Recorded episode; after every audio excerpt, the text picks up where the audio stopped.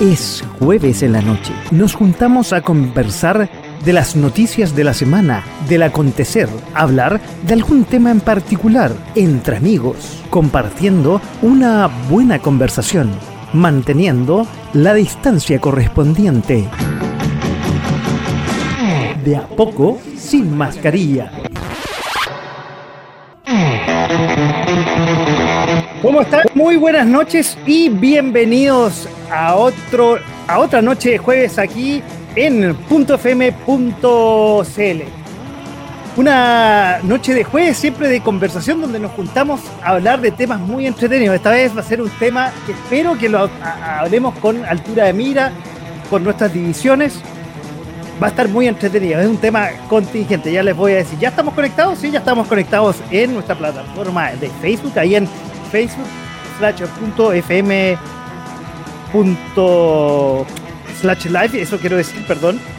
Estamos también en Twitter, 24 horas al día, en eh, Twitter slash punto .fm. Estamos en la red de los millennials, también estamos ahí conectados en twitch.tv slash punto .fm. En Instagram, ¿estamos? No, no estamos, no estamos. Vamos a conectarnos inmediatamente a Instagram y ahí les voy a mostrar que también vamos a estar conectados en la red de Instagram. Sí, para que nos puedan ver en todas las posibles plataformas. Ahí ya me salió hasta el aviso que ya estoy conectado. Eh, plataforma en la cual ustedes nos pueden ver después. Ahí estamos, ahí, ahí ya estamos, ¿ves? Ahí ya estamos ya y nos pueden, pueden contactarse a través de Instagram si quieren. Eh, y a través del WhatsApp. En este mismo teléfono aquí recibo su WhatsApp al 569 49 31 40 59. Y después este programa lo pueden ver grabado en las distintas plataformas de la radio el día sábado a partir de las 7 más menos de la tarde. En este programa que se llama De a poco sin mascarilla aquí en .fm.cl. Y arrancamos ya. Ya veo que los invitados están, casi todos están listos. Brevemente lo que ha pasado en esta semana, que para variar este gobierno nos da mucha noticia. Eh, sigue la violencia en la Araucanía, hay ataques a cuarteles de carabineros, eh, los ataques se fueron a otras regiones, a los ríos ya es segunda semana, ataques en O'Higgins y en el Maule. Y hablando de los ataques a los ríos, recién calentito, entrando aquí, eh, el gobierno, después de unas polémicas, repuso el estado de emergencia, renovó en, la macro zona sur, que lo voy a hacer entero con la región de los, de los ríos, quiero decir, pero a última hora se detuvo y no lo va a hacer. Una cosa que va a traer secuelas, seguramente.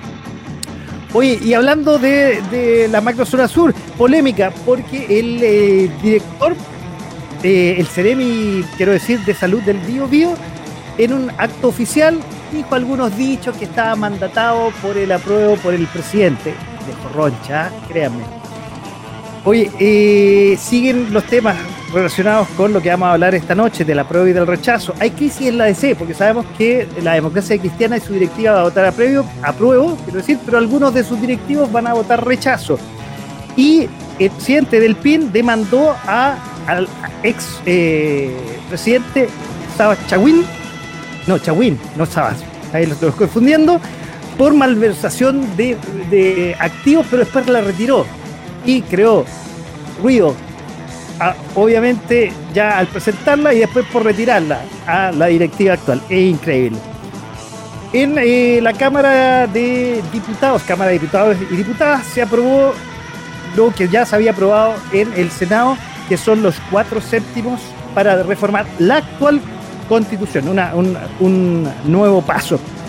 También un acuerdo de los partidos del oficialismo que lo pidió el presidente Boric para ver cómo se podía modificar la actual constitución. Suena raro, si la actual constitución, si eso vamos a aprobar o rechazar el día 4. Estoy medio perdido, soy sincero, porque hay tantos apruebos, el apruebo para armonizar, para gobernar, para perfilar, para implementar, para transformar. Esperemos que esta noche con nuestro invitado yo por lo menos me aclare qué significa. Hay un apruebo para rechazar. No entiendo nada. Pero bueno. Oye, pero después de este acuerdo que fue con bombo y platillo en vivo en directo en la televisión, el presidente del Partido Comunista dejó entrever que la cosa parece que no es tan oficial y parece que no está muy firme. A eso también lo fundamentó anoche el alcalde Jadwe, siempre tiene que decir, y el ex constitucionalista, hoy día ciudadano, Sting. Entonces parece que estos acuerdos de reformar esta constitución parece que no son tan válidos. Bueno, quién sabe una. Oye, y en lo internacional, que está relacionado con nosotros, porque el presidente Boric viajó eh, este fin de semana, asumió el primer presidente de izquierda eh, en Colombia, Petro. Y fue ovacionado el presidente Boric. No lo aplauden acá, pero sí lo aplauden afuera. Increíble. Bueno, hoy día vamos a tener un tema que es contingente. No sé si va a ser entretenido, pero lo vamos a hacer como siempre muy entretenido. Eh, vamos a ver si logramos eh, comunicar a las personas que nos están viendo y escuchando lo que es contingente, lo que vamos a tener el día 4 de septiembre, que es votar la propuesta de constitución, la que tengo acá. Esta propuesta de constitución la vamos a votar o la vamos a, vamos a aprobar o la vamos a rechazar y nos quedaríamos, si la rechazamos, con esta. Eso vamos a ver. Y tenemos invitados. Claro, el programa se hacen con invitados y muy buenos invitados. Lo tuvimos hace dos semanas atrás. Es un profesor de educación física, fue coach mío, fue mi entrenador. Él es eh, entrenador de, como profesor de educación física. Es un patiperro de profesión, bicicletero, anda por todo Chile. Tengo entendido y me va a confirmar que él votó por el apruebo en el apruebo de entrada. Y hoy día no tengo claro por qué vota. Don, Don Jonathan Santander Jonah, ¿cómo estás? Muy buenas noches, bienvenido nuevamente a De a poco sin mascarilla. ¿Va? ¿Algo pasó? Se me salió, se me salió, se me salió. Bueno, sigamos con los ya, ya lo tendremos, ya lo tendremos. Eh, cosas que pasan a la última hora, se, se salió, se desconectó justo en este momento. Bueno, el otro es un ejecutivo dedicado al área financiera en empresas nacionales e internacionales, sobre todo las bancarias. Hoy está dedicado a la capacitación como profesional independiente, fui director de un medio escrito y hoy, como en el, eh, en el de entrada, vota a prueba. Don Manuel Lemus, ¿cómo está? Bienvenido aquí a De a poco sin mascarilla este jueves aquí en .fm.cl. Oye, ahí se me coló el siguiente invitado. Eh, agradezco la instancia, agradezco la instancia de Punto FM. Muchas gracias para poder conversar. Aquí conversaremos, cada uno defenderemos con altura de mira nuestras posiciones. O sea, yo no, digamos, los, invitados. Yo moderaré, les presentaré los temas. Y yo lo único que sé que yo apruebo para rechazar. Eso es lo único que me queda claro. una cosa que. Bueno, ahí veremos. De, todas maneras, quisiera hacerte un alcance en relación con las noticias que dijiste precedentemente. Adelante, adelante me gustaría agregar un par de cositas relacionadas con que un general de carabineros eh, está, eh, lo alejaron del cargo por estar metido en el tema del robo de madera en el sur de Chile, precisamente en la zona de la macrozona sur. Eh, por otro lado, también hay ejecutivos de cuello y corbata que en este minuto fueron allanadas sus casas y que corresponden aparentemente a una colusión de los casinos que también es importante, porque eso va a tener una, una secuela importante a raíz de todo este tipo de temas. Y por último, eh, lo más importante que ha ocurrido esta semana y que no debemos olvidarlo, que es la famosa ley Longueira, que fue una, eh, la ley de pesca, y que lamentablemente ayer se tenía que dar el ok y faltaron senadores. Mira qué curioso, es curioso, es curioso que una ley trucha, por emplear un término pesquero, trucha, lo, lo, hablaremos durante la noche. Te, invito a quedarte un ratito ahí. Es, importante, ¿eh? es muy importante. Es muy importante eso. Ah, lo habíamos presentado y se nos había desconectado. Ahora está Jonah. ¿Cómo estás, Jonathan Santander? Bienvenido. ¿Cómo estamos? Bien, aquí estamos. Bien, es que tuve problemas de conexión. bueno, nos pasa, nos pasa. estamos en la internet. Y de a poco nos estamos sacando la mascarilla como el programa. Claro. Bueno, oye. Tú votaste a prueba. Después yo les voy a preguntar a cada uno sus posiciones y un poco que, la defiendan, pero los voy a presentar de nuevo. Quédate un poco, Jonathan, y vamos a presentar a nuestro último invitado. Él fue gobernador de la provincia de Itata, en el gobierno Sebastián Piñera, es biólogo marino de la Universidad de Concepción, tiene un magíster en gestión integrada en medio ambiente. Si me equivoco, me corrige, fue director del Servicio Nacional de Pesca de Acuicultura del Ñuble y hoy vota rechazo. No sé si votó rechazo en la entrada. Daniel Andrés, ¿cómo estás? Muy buenas noches. Muchas gracias por aceptar la invitación de Punto FM y de A Poco Sin Mascarilla. Hola, ¿cómo Buenas noches. Oye, muchas gracias por la invitación y por dar este espacio para poder conversar. Hoy día estaba viajando desde Santiago a Chillán y aquí en Chimbarongo les cuento un poco, hubo un accidente gigantesco, por lo cual está parado la carretera, así que me acerqué a la COPEC más cercana para poder conectarme y cumplir con el compromiso. Y la verdad estoy muy contento de estar aquí presente y quizás poder conversar, como dijiste tú, sobre el texto constituyente, que es lo importante y, y que la gente, la verdad, se puede informar bastante bien y de primera fuente siempre. Oye, muchas gracias por aceptar la invitación. Y eso se trata, que la gente con distintas ideas, distintos canales pueda de alguna forma tomar su decisión el 4 de septiembre, una decisión muy importante para nuestro país, donde decidiremos, como ya presentaba, estas dos constituciones. Eh, bueno, rechazar o aprobar esta y si no, quedarse con esta otra. Uno nunca sabe qué va a pasar. Ahí, bueno, los invito a todos para que ya entremos en la conversación. Oye, y en el mismo orden voy a preguntarle, y voy a pasar por yo. ¿Tú qué votas y por qué votas lo que votas? ¿O no tienes decidido qué va a votar el 4 de septiembre?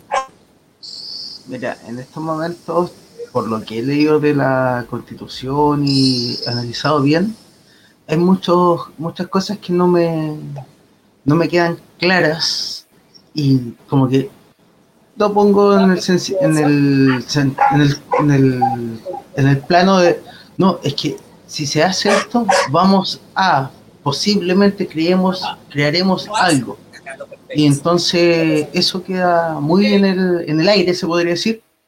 Y además hay cosas que no me, no me cuadran.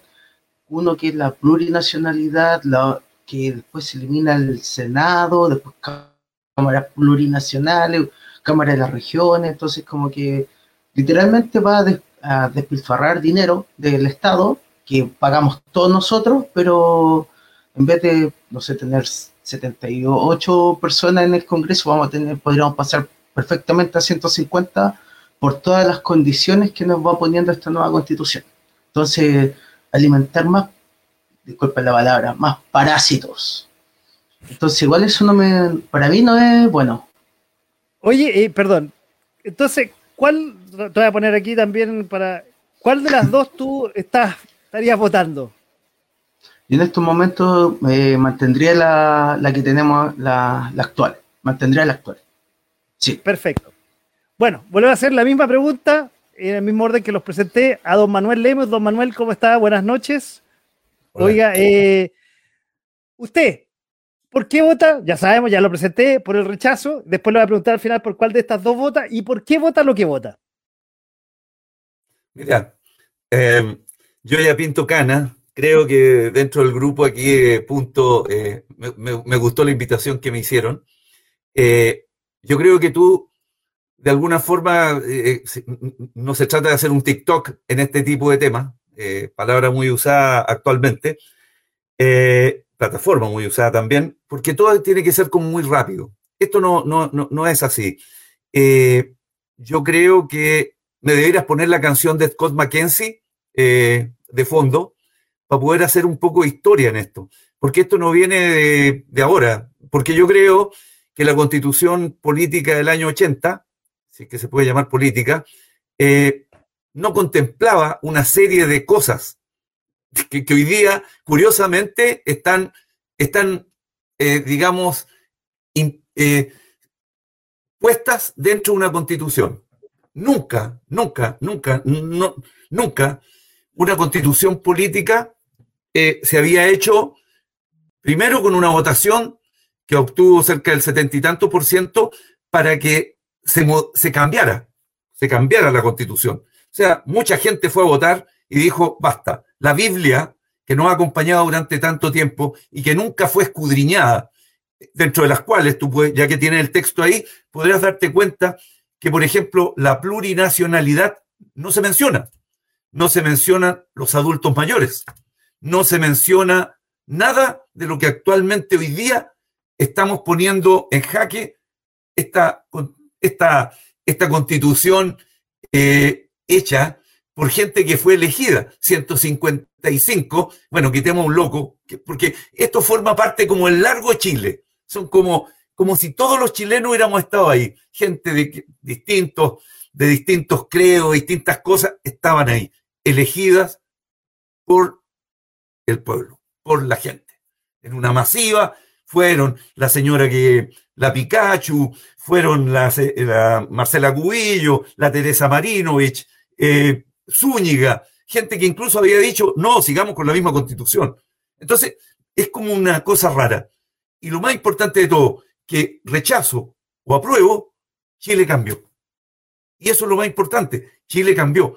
Ahora, la pregunta es, ¿qué se puede modificar? Espérate, no, no, no, no el tema, no, no el tema eso, no, no, no el tema, eso va, está, está, en, el, tema. Muchas gracias, Manuel. Le voy a pasar la, pelota inmediatamente entonces a, ahí, a, Daniel. Eh, y le voy a hacer la misma pregunta y, te agradezco que, hay, que, hayas parado ahí en, que hayas parado ahí en la COPEC. Parece que la señal está más, o menos porque no te veo, pero por lo menos parece que te voy a escuchar. Oye, y te voy a hacer la misma pregunta, Daniel. No sé si me estás escuchando. Daniel, ¿me estás escuchando? Si no, lo, hacemos a la antigua y eh, lo hacemos por teléfono, Daniel. Porque, no, parece, parece que no. A ver, ahí, ahí está. Oye. Ahí sí, ahí sí. Ya. Ya, ahí. Oye, voy a dejar la, cámara, apagada un poco. Sí, mejor. Pero la pregunta era si usted aprueba o rechazo, era la primera Tú, claro, ¿por qué apruebas o rechazas? Y después vamos a entrar a los temas de, cada una de, de, las constituciones, pero primero, ¿por qué apruebas y rechazas? Y, y, por qué? Fundamentando un poco tu, tu, tu, respuesta del 4 de septiembre.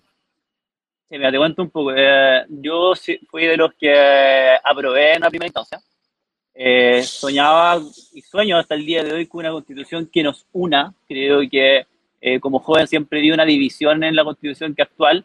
Creo que claramente falta eh, una constitución que se adecua a los tiempos.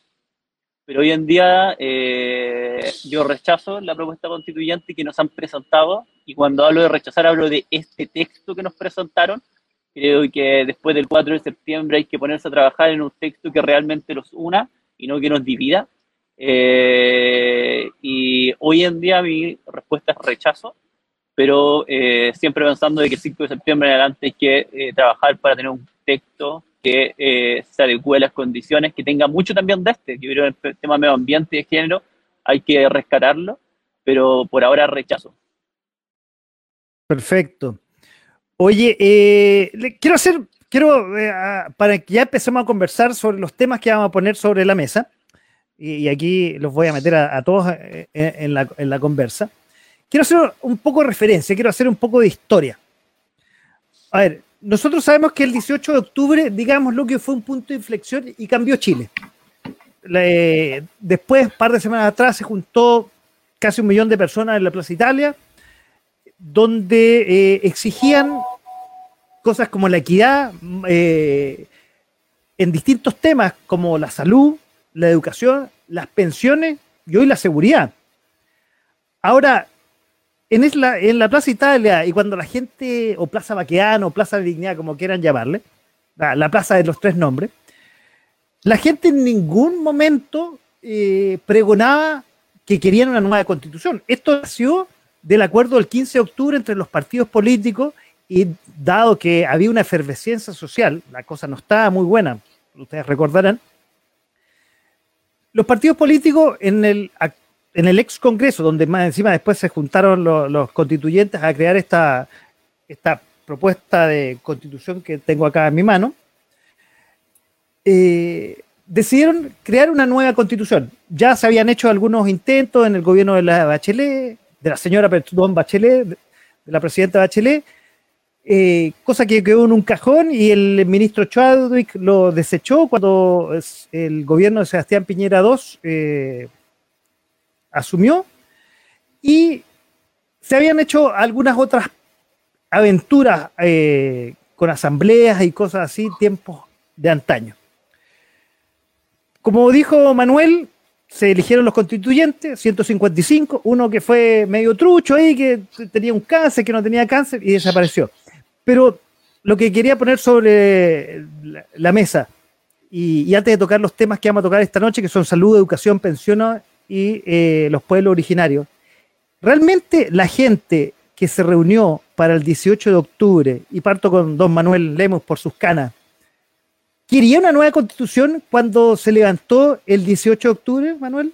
¿Sí o no?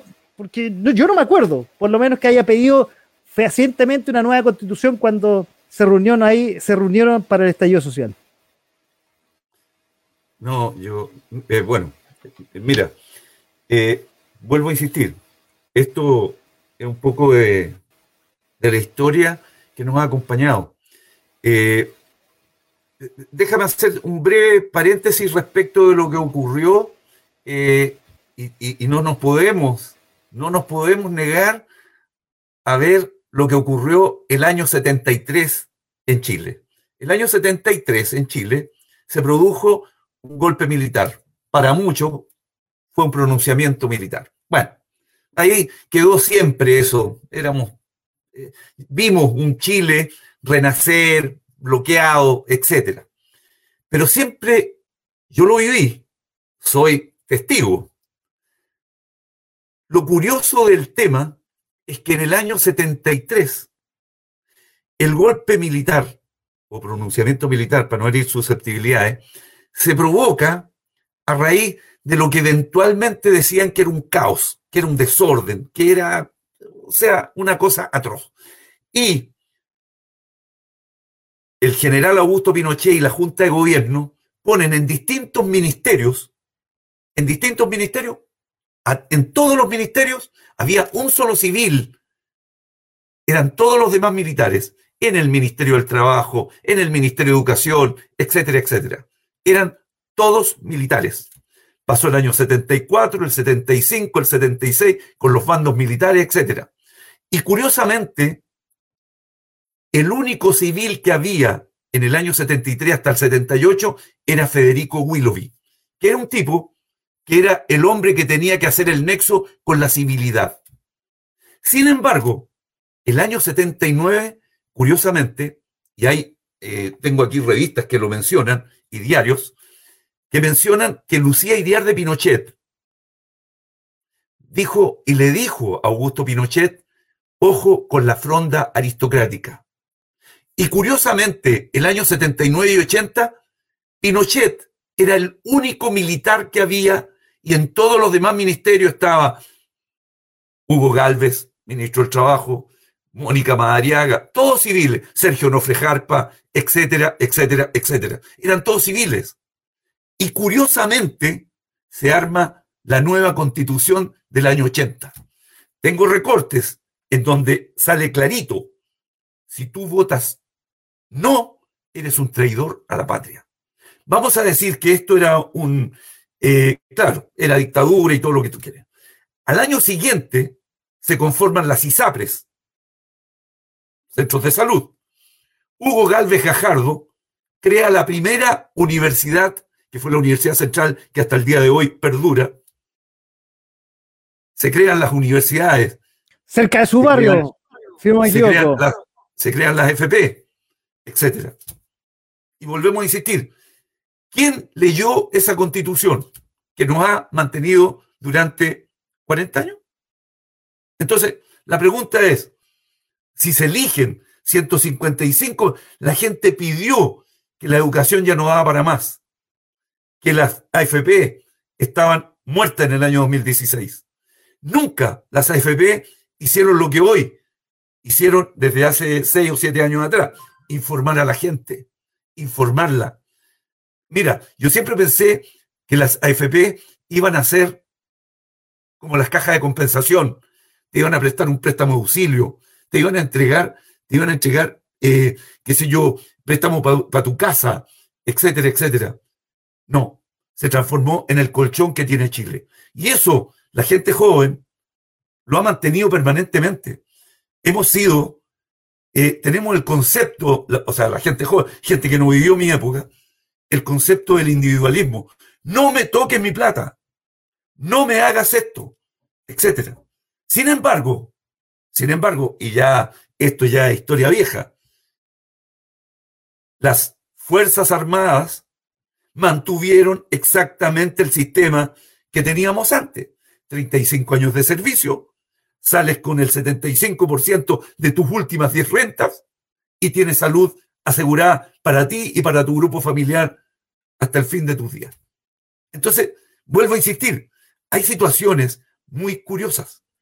Nadie se preguntó por los mapuches, etcétera. Entonces, hoy día escudriñamos esta. ¿Quién me asegura que ganando el rechazo se van a hacer las reformas? No, pero, una pregunta, Manuel, eh, y que, se lo voy a hacer también a, a mientras conecto, eh, conecto también a, a Daniel que tuvo un problema técnico. Pero la gente no pidió una nueva constitución eh, directamente, eso nació del acuerdo del 15 de octubre. Entonces, ¿se medio presionó o se dieron las circunstancias del estallido social? Eso pregunto y dejo sobre la mesa.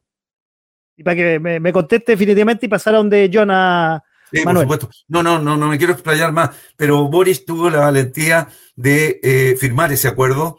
Eh, independiente, se creó varios enemigos, eh, hay varios que todavía mantienen esa, esa ruptura, porque querían definitivamente, hay, hay, muchos, hay muchos grupos, hay muchos grupos. Piensa tú que en la época de Salvador Allende, eh, no fue Salvador Allende. Salvador Allende tenía un proyecto que era educativo, era de pensiones, era de todo. Lo recuerdo perfectamente bien, se hablaba de las 40 medidas. Pero ¿qué ocurrió?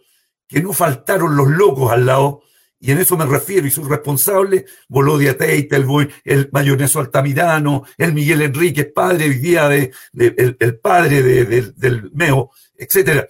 Eh, eh, mucha gente alrededor quería la voluntad política, porque el lema era, seamos realistas, pidamos lo imposible.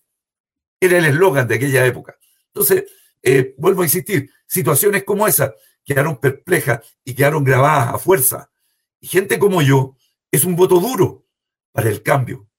Ah, yo me alegré de ver que los jóvenes, lamentablemente uno tiene que llegar a esos niveles, saltaron los torniquetes, dieron el impulso inicial.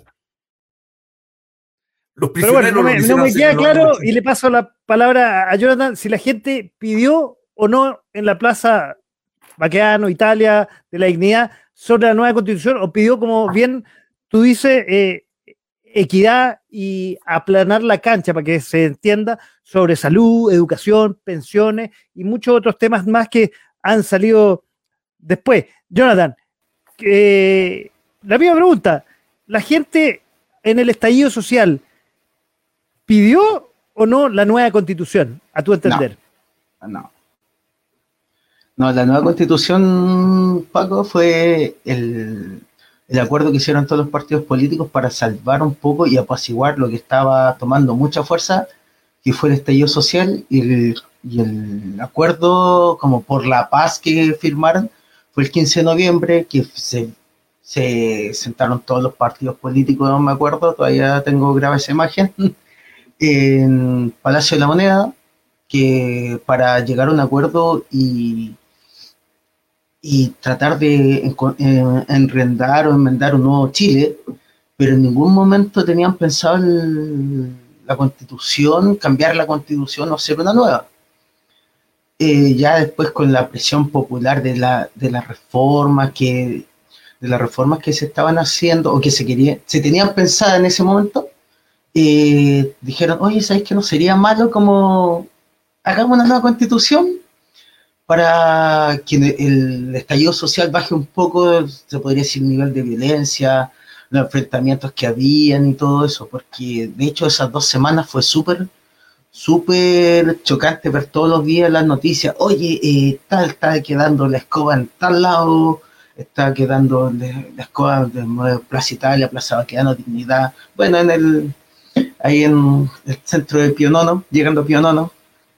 Entonces era muy fuerte los niveles de violencia que se vivían, bueno, personas que que vivieron ahí en ese sector se fueron porque era irrespirable el, el ambiente, el, aire era irrespirable, no se podía andar con miedo de que las podían asaltar y todo, fue un caos total.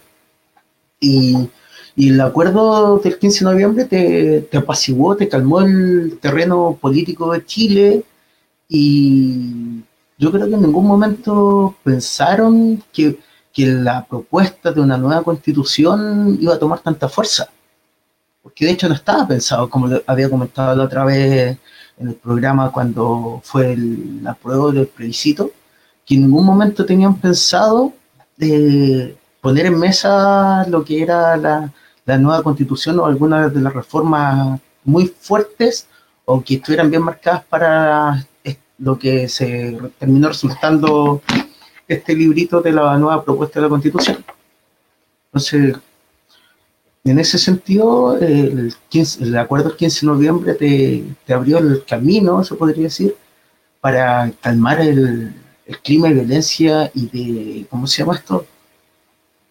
Se podría decir, de, de, disconformidad de, de la población del país.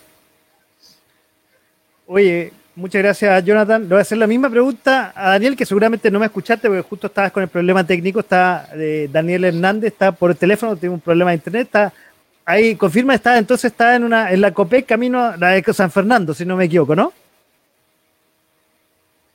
¿Daniel? Sí, te estoy escuchando. Ah, la, esa, la de Chimbarongo. Oye, bueno, por si no me eh, escuchaste la pregunta, le estaba preguntando a todos. A ver, mucha gente, y, y probablemente tú, eh, se juntaron ahí en la, en la Plaza Italia, o, o, si no a distancia, valoraron la, el, el, reunirse ahí en la Plaza Italia, pero en ningún momento ahí se gestó la eh, nueva constitución. Eh, ¿Tú compartes eso o, o, crees que ahí se gestó la nueva constitución directamente? No, no en el 15 de octubre después con los partidos políticos. Mira, yo creo que eh, la política y los partidos políticos eh, habían fracasado a la época del estallido social. Y eh, hubo un fracaso transversal. de antes lo mencionaron que ya había habido, bueno, esta constitución había tenido, la actual tiene varios cambios, que, que, se hicieron en el gobierno de Ricardo Lago. La presidenta Michelle Bachelet hizo cabildos, cabildos de los cuales dejó participar y que también buscaban crear una nueva constitución. Eh, varios de los también eh, fueron a las candidaturas presidenciales habían propuesto una nueva constitución en las primarias, en sus programas de gobierno. Y cuando la política falla, y aquí es súper importante resaltar el tema de la política, eh, eh, la política es el sinónimo de la guerra. Cuando la política falla, eh, te queda la guerra.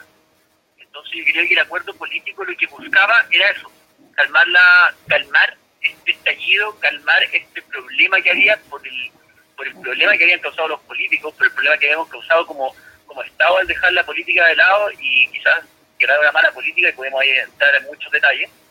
Pero yo creo que el acuerdo de crear una nueva constitución lo que buscaba era calmar ese, ese problema que había causado la política y se calmó con política. Y yo creo que eso está bien, porque te voy a decir, antónimo a la política de la guerra, y es súper importante que eh, se recalque eh, el tema de que cuando hablo de política hablo de una muy buena política y creo que eh, es lo que se estaba buscando al crear una nueva constitución. Así que eh, eso es lo que buscó la nueva constitución, eso fue lo que buscó este acuerdo, era de poder llegar a algunos mínimos que se pudieran trabajar y eh, yo creo que era hora, vuelvo a repetir, de poder crear un nuevo texto constituyente. Mira, que, que, que me, me, gustó tu, tu, punto de vista, te, te lo agradezco, Daniel, que estás ahí en Chimbarongo con mala señal, pero lo pudimos lograr ahí por teléfono estar eh, co conectado. Oye, bueno, pasemos los temas. Vamos a hablar esta noche de salud, educación, pensiones y ojalá alcancemos a hablar de los pueblos originarios. Voy a pasar inmediatamente a Daniel, que, que, estás por teléfono. A ver, eh, voy, a, voy, a, voy a leer el, el artículo 14 de esta nueva propuesta de constitución donde dice el sistema nacional de salud será de carácter universal, público integrado, se regirá por los principios de equidad, solidaridad, interculturalidad, pertenencia territorial, desconcentración, eficacia, calidad de oportunidad, enfoque de género, progresividad y no discriminación. a ver, aquí es muy genérico, no se habla de un sistema único, no sé, no queda claro si es el fin de la ISAPRE.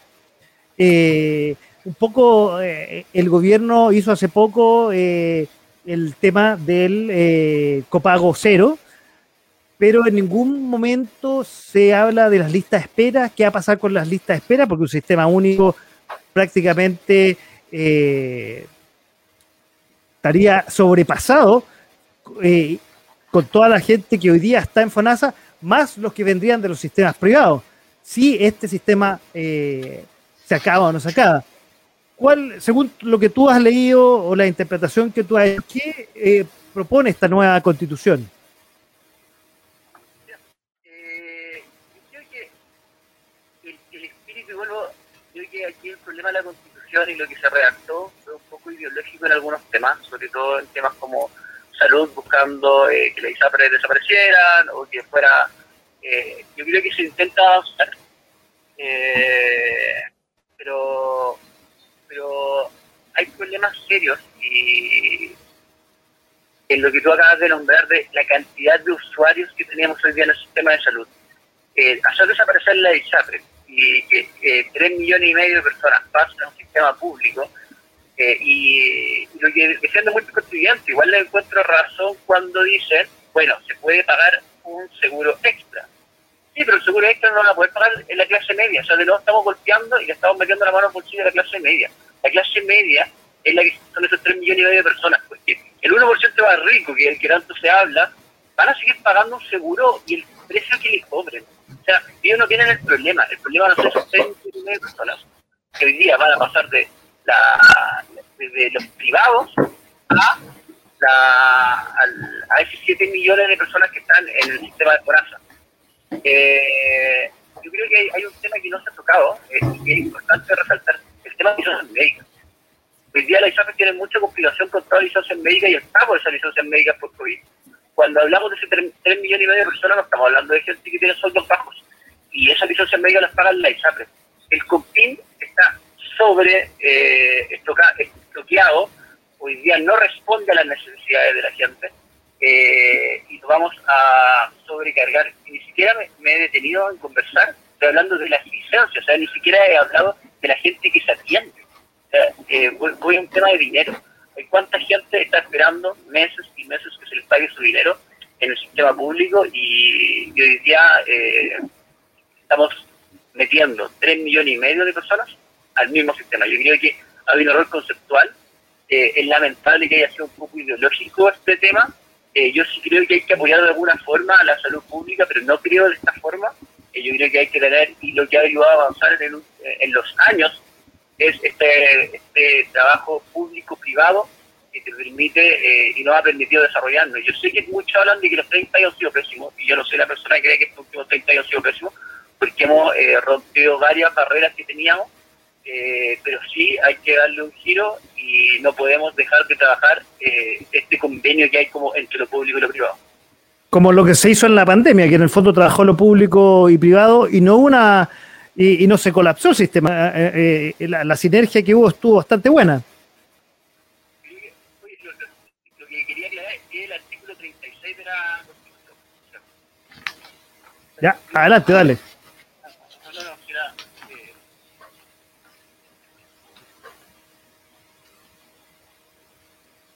No, no, no, no era, era, estaba hablando del tema de. Eh, estaba hablando del tema de que creo que el trabajo público y privado ayuda mucho. Y lo otro, que es las cirugías, que lo han nombrado mucho, y se renombra mucho, eh, la gente está en Fonasa sí se está, eh, está eh, sí se atiende en el sistema privado. Y algo que también hay que aclarar, que como habían, que hay muchas mentiras, no significa que se van a terminar las clínicas privadas o se va a terminar el sistema privado, pero lo que sí significa es que a la clase media le va a costar más caro poder acceder a ese sistema. ¿Por qué? Porque va a tener que contratar un seguro aparte de lo que cotizan. Así que eh, eso es complicado y vuelvo a decir, la clase media sigue metiendo la mano al bolsillo y es muy complejo. Wow, se nos va a poner pesada la pista. A ver, ¿qué dice Jonathan al respecto? Tú que estás ahí en más encima en provincia, de esta, de esta propuesta de salud, comparte ¿Tiene una diferente opinión de lo que dice Daniel? Mira, el tema que aquí estoy justo el, ya en el folleto final, se podría decir, el artículo 44 en el punto 7, dice, el Sistema Nacional de Salud podrá estar integrado por prestadores públicos y privados. Dice, la ley determinará los requisitos y procedimientos para que prestadores privados puedan integrarse al sistema. Suena lindo. Pero, como decía Daniel, aquí ya pueden participar, van a, van a haber condiciones para que puedan participar en el sistema de salud.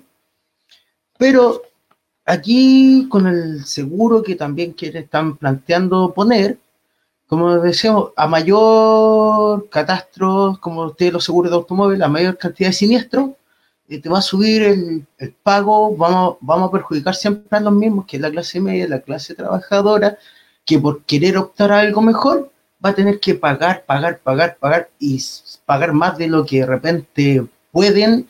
Y no sé, pongamos y pongámosle un no sé, seguro que el otro día estaba, estaba leyendo que un seguro en estos momentos te cuesta 40, 40 lucas mensuales y llevémoslo que mensual va a tener que pagar 100 mil pesos por caso de, porque todo el sistema va a ser público. El sistema satura en estos momentos con la cantidad de gente, con las listas de espera, con los tratamientos que no hay insumo, todo eso. El sistema público satura y no, no hay no hay fondos donde llegan los insumos que se necesitan para poder cubrir las prestaciones. Y imagínate, somos dos, voy a tirar un número así, somos 18 millones de chilenos, hay 15 millones de chilenos en el sistema público y no hay capacidad para cubrir eso, más decimos que faltan los especialistas, porque muchos de los especialistas se van al mundo privado o te empiezan a cobrar de forma particular porque no les conviene trabajar para FONASA y la ISAPRES tampoco te, alcanzan a cubrir toda la prestación. O sea, si pasamos todo a público, los, los, particulares, o sea, los médicos, muchas especialidades se van a tirar a particular porque les va a salir más rentable, porque el Estado no va a ser capaz de pagar o subsidiar esos servicios que van a prestar. Y no te estoy hablando de 13 millones, de, 15 millones como había dicho recién, sino te, estoy hablando de todo un país. Los que quieran acceder van a tener que pagar más porque los más ricos, como decía Daniel delante, que el 1% del país, no va a tener problema en desembolsar 200 lucas mensuales para poder tener ese seguro full, se podría decir, por, por en caso de cualquier imprevisto. Pero las personas de clase media van a tener que sacrificar algo o van a tener que, como digo yo de repente, pasar un riñón para que les pueda cubrir el, tratamiento o el seguro les pueda cubrir alguna enfermedad catastrófica que les pase. Entonces no va a haber fondo o no va a haber, no va a haber bolsillo que aguante todo lo que se viene en salud con, esta nueva constitución. Y, otra cosa más, antes de terminar. dale, dale, dale. Eh, acuérdate que FONASA, FONASA atiende solamente el sistema público. ¿ya? Las personas que están en FONASA se atienden solamente en hospital y en consultorio. Las personas que están en FONASA B, C y D, si no me equivoco, se pueden atender tanto en público como en privado. Y te lo digo porque yo me tuve que operar hace dos años atrás, justo estábamos en plena pandemia, tuve que acceder, o sea, tuve que ir al sistema privado para poder realizarme una operación porque en ese momento, como estaba toda la red público-privada con el tema del COVID, en la, en la parte clínica tuve que reservar horas con un mes y medio de anticipación para poder realizarme una cirugía de urgencia. Entonces, todo eso igual, por desconocimiento, de repente las personas no, no van a las clínicas porque dicen, hoy me va a salir caro, pero con FONASA B tú te puedes también consultar en la parte privada. Y hay lugares que te venden los bonos y toda la atención, que de repente la gente no lo usa por desconocimiento. Eso. Oye, Jonah, y bueno, hay que agregar también la cantidad de inmigrantes que han llegado, que, que la mayoría está en FONASA y que el, la población que atiende FONASA, con lo que tú incluso agregaste, que la libre elección, que está ahí en entredicho cuando se creó el, el copago cero hace un par de semanas atrás, grande bombo y platillo de gobierno, también está incluido esa población de inmigrantes que ha llegado, incluso los que han llegado al último, que en el fondo llegan con una mano adelante y otra atrás. y lo que se ha hablado un poco, que no se sabe cómo se van a financiar ciertas cosas de esta nueva protesta, protesta propuesta de constitución, quiero decir, perdón. Don Manuel, ¿se va a poder financiar? ¿Cómo? ¿Qué, qué, qué opina? ¿Cuál es su opinión de esta nueva propuesta de constitución con respecto a lo que estamos hablando, de la salud? ¿Se mejora? Mira, eh, yo eh, tenía a la mano recién un folleto de la Isapre Colmena Golden Cross. Es para la risa, pero eso me ha acompañado durante prácticamente toda mi vida laboral. Pertenezco a ese 10%, porque esto es como la parte en Sudáfrica. Eh, el 90% eran negros y sin embargo la supremacía era blanca, que era un 10% hasta que apareció Mandela y cambiaron los esquemas. No sé si seguirá todavía algún tipo de, rechazo al respecto. Eh, no hay que preocuparse de la situación de la salud como nosotros hoy día la tenemos, que cerca de un 80% está en FONASA.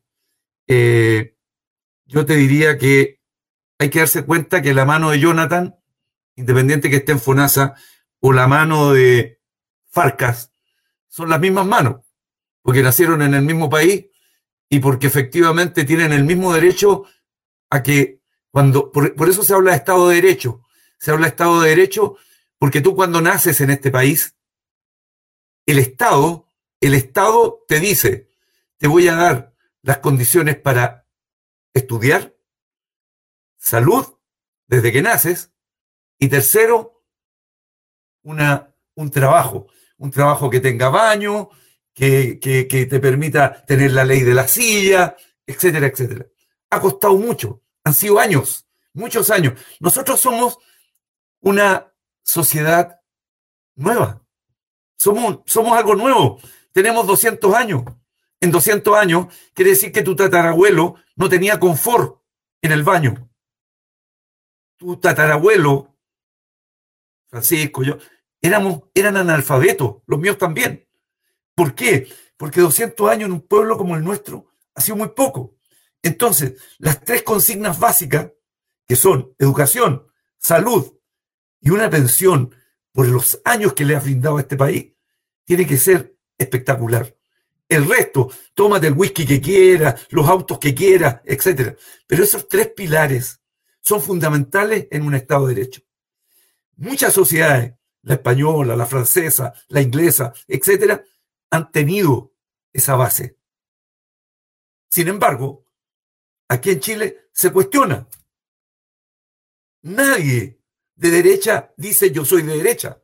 Nadie que tiene mucha plata dice yo soy rico se esconden. Entonces, quienes tenemos la suerte de estar en un sistema privado de salud, pagamos mucha plata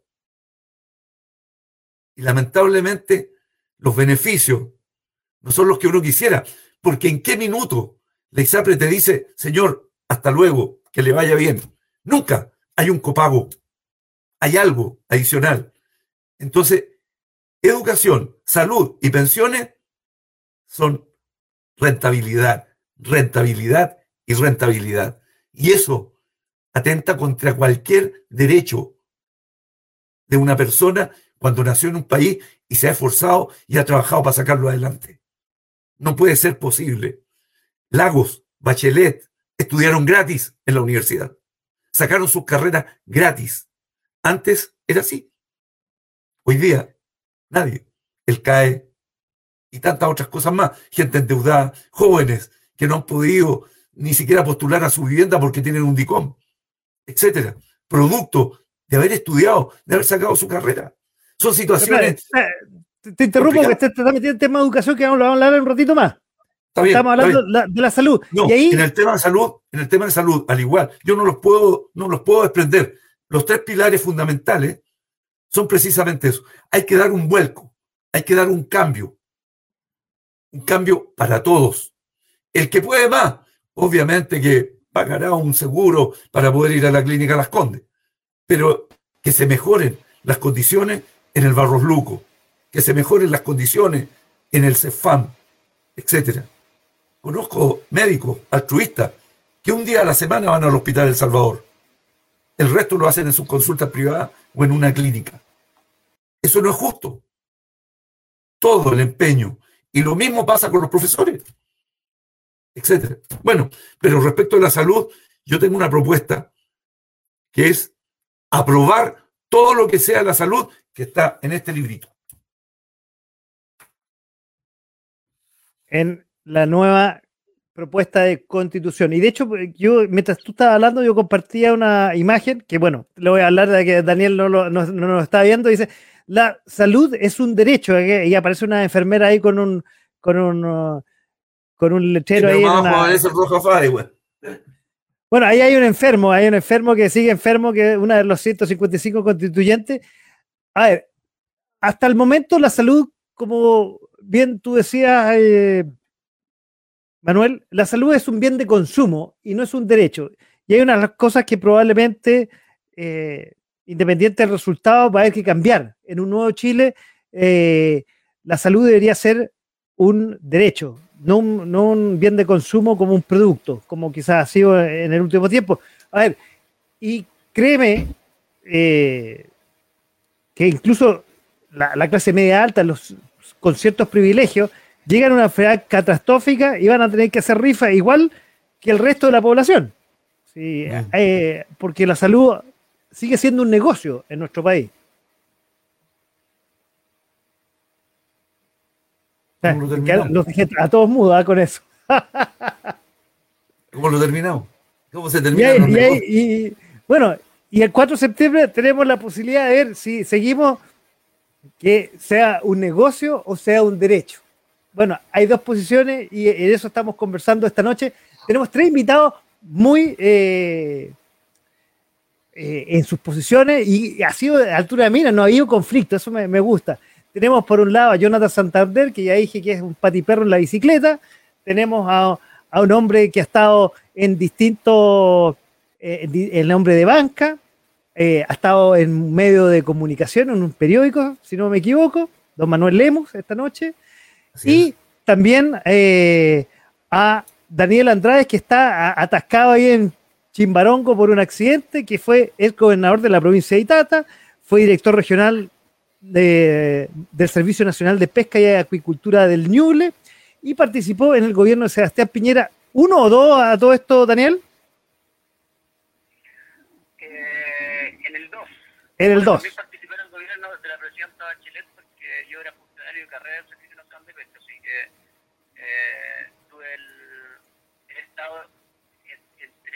Al Servicio Nacional de Pesca como funcionario que anduve ahí fiscalizando la, eh, la, la, costa, pero luego partir de abajo hasta que llegue a ser director de Ñuble. Y, y, gracias a eso también me solicitaron ser gobernador en el último, el último año del gobierno del presidente Sánchez Piñera. Mira, qué bien, ¿eh? Yo, yo pensé que los funcionarios públicos pasaban un gobierno y se habían cortado, pero qué bueno eso es continuidad, así debería, así debería ser. Oye, bueno, ah, dale, dale, dale.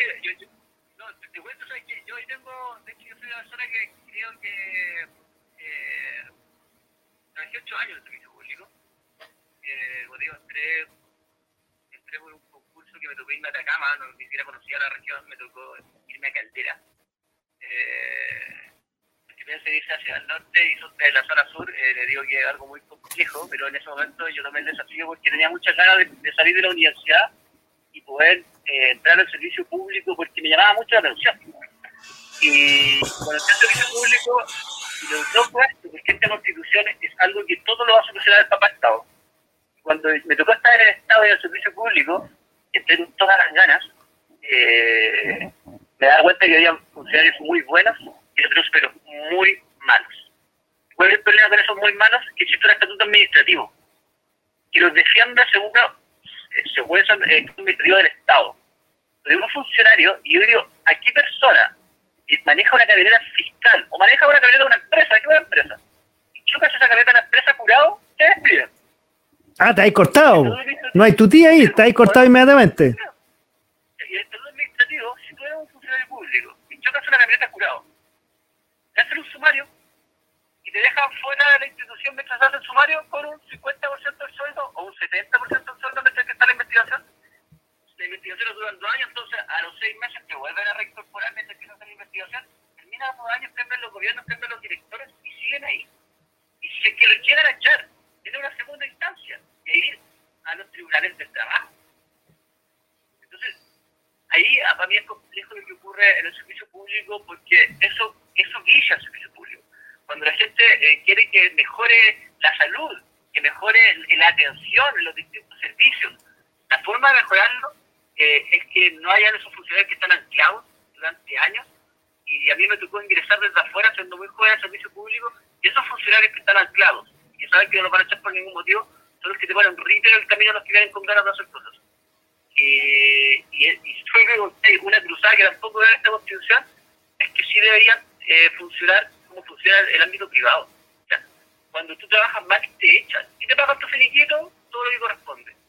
El funcionario público no, el Estatuto México lo defiende después de dos años de legítima confianza. Eso es muy complejo. Yo creo que si nosotros queremos llegar a lo que soñamos como país, tenemos que partir porque el papá Estado y el servicio público sea lo mejor. Y eso no ocurre hoy día y no va a ocurrir con la nueva constitución y lamentablemente no va a ocurrir eh, si es que no nos ponemos no nos ponemos serios, no nos ponemos serios. Así que yo creo que eh, eso que tú me dices que pasa un gobierno a otro y, cambian, cambian los directores, cambian las cabezas, pero los funcionarios que están trabajando siguen estando ahí y pasan y pasan y pasan y hay muchos que, no lo digo todo, pero si tú me das tirar un número, un porcentaje, yo digo que el 50% trabaja y el 50% da lo mismo. Oye, bueno, ahí está lo, lo, típico que, que, que, uno, que uno ve ahí del, del cafecito, de, cuando va al registro civil. Oye, gracias por tu aporte ahí para conversar. Y eso efectivamente nos está tocado la nueva propuesta de constitución. Bueno, dicho eso, Daniel, te, agradezco ahí el aporte y la aclaración. Ahí estoy tapando ahí con los generales de caracteres ahí al Jonathan. Vamos a pasar a el siguiente tema, la educación. Y según dice la nueva propuesta de constitución, corresponderá al Estado, nuevamente un poco lo que tú decías, Daniel, otorgar especial protección al ejercicio de este derecho. Que más o menos, digamos, eh, no sé si es más o menos lo que hace hoy día el, los CEREMI de Educación, eh, la Superintendencia de Educación, de hecho, eh, o el Ministerio ya fundamentalmente. Estoy leyendo actual. Por su parte, la propuesta actual comienza señalando, toda persona tiene derecho a educación y la educación debe ser primordial e ineludible del Estado. Y ahí un poco se puede leer entre líneas que se excluye, a ver, eh, aparentemente el rol eh, de los colegios eh, privados y privados. de los, eh, se me olvida el nombre, se me fue en este momento, de los colegios eh, con subvención estatal. Y por otro lado, se excluye el rol preferente de los padres en la educación de los hijos, lo que contrapone un poco con la eh, preeminencia que se otorga al Estado en la educación, así como también con los profesores. Y ahí vamos a empezar a hablar del tema de, de la educación. Eh, Voy a, profesor, voy a, empezar con el profesor de educación física, que no está relacionado con los colegios, Jonathan, pero a ver, ¿cómo se presenta? me pone una cara, profesor, me río, Daniel, tú lo estás mirando. ¿Cómo se presenta la educación en esta propuesta de nueva constitución? Aparte de estas dudas que queda sobre el rol de los padres, de los colegios privados y de los colegios subvencionados, que son gran parte que dan la educación hoy día a la población chilena. Mira, el, espérate, el artículo, hay uno que se le veía. La ley está, eh, espérate, ¿dónde está? Yo estoy haciendo, que solamente el sistema, bueno, que ya pasamos en el artículo 36, dice, el Sistema Nacional de Educación está integrado por los establecimientos y las instituciones de educación parvularia, básica, media y superior, creadas o reconocidas por el Estado, ¿ya? Se articula bajo el, principio, el principio de colaboración y tiene como centro la experiencia y el aprendizaje de las y los estudiantes. Acá en estos momentos con el artículo 40, o sea, 35 y 36 está solamente que el, que el Estado, todo de, por parte del Estado, en ningún momento dice los apoderados o los padres también guiarán en el desarrollo cognitivo del aprendizaje del niño. Aquí el Estado se hace cargo de todo y de los colegios estatales o de las, de las instituciones que ellos crean que van a ser, ser como, eh, no sé, participativas o van a ser participantes de, lo que ellos crean que es bueno. O sea, el Estado te está imponiendo que va a haber un puro sistema de educación. En estos momentos, el, tú puedes elegir dónde quieres estudiar, si en un, eh, en un colegio particular, en un particular se mencionó que puede ser una fundación por la ley que creó la expresidenta Michelle Bachelet, o en un colegio público. Gracias a la tómbola, los, los colegios públicos y los subvencionados tienen una capacidad límite de recibir niños de independiente del puntaje y todo eso para poder estudiar, ya que se podría decir que son como becados. Ya el... Oh, espérate. ¿Qué pasó? Espérate. Entonces el sistema que nos lleva que todo estatal, o sea, yo, lo, yo el otro día estaba haciendo un ejercicio, todo estatal. El fisco le va a pasar plata en estos momentos. Ya vamos eh, tomando dos temas, a educación y a salud.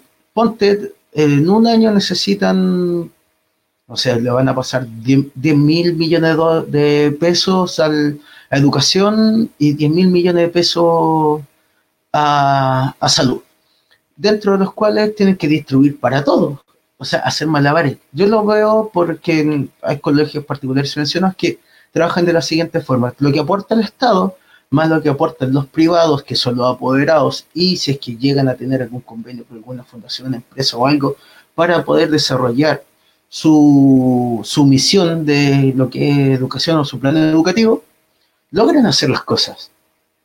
Uno va de repente a un colegio, no sé, eh, ¿cómo se llama esto? Eh, público, eh, administrado por la municipalidad y casi siempre tenemos falencia. Que en el caso mío, profesor de educación física, con suerte, dos pelotas de fútbol y son unos trapos viejos.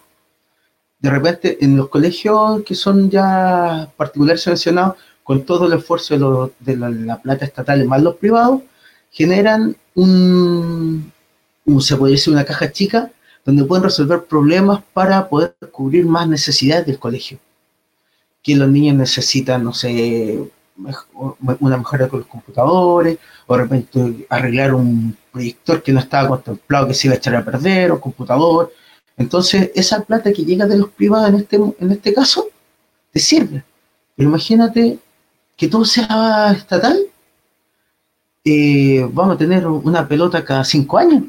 un computador refaccionado de hace cuatro años atrás, en cambio de repente el mismo sistema que podemos utilizar los refaccionados, lo podemos hacer año a año y después los otros se van, vamos, vamos renovando de a poco la, la medida de las necesidades que tenga el colegio.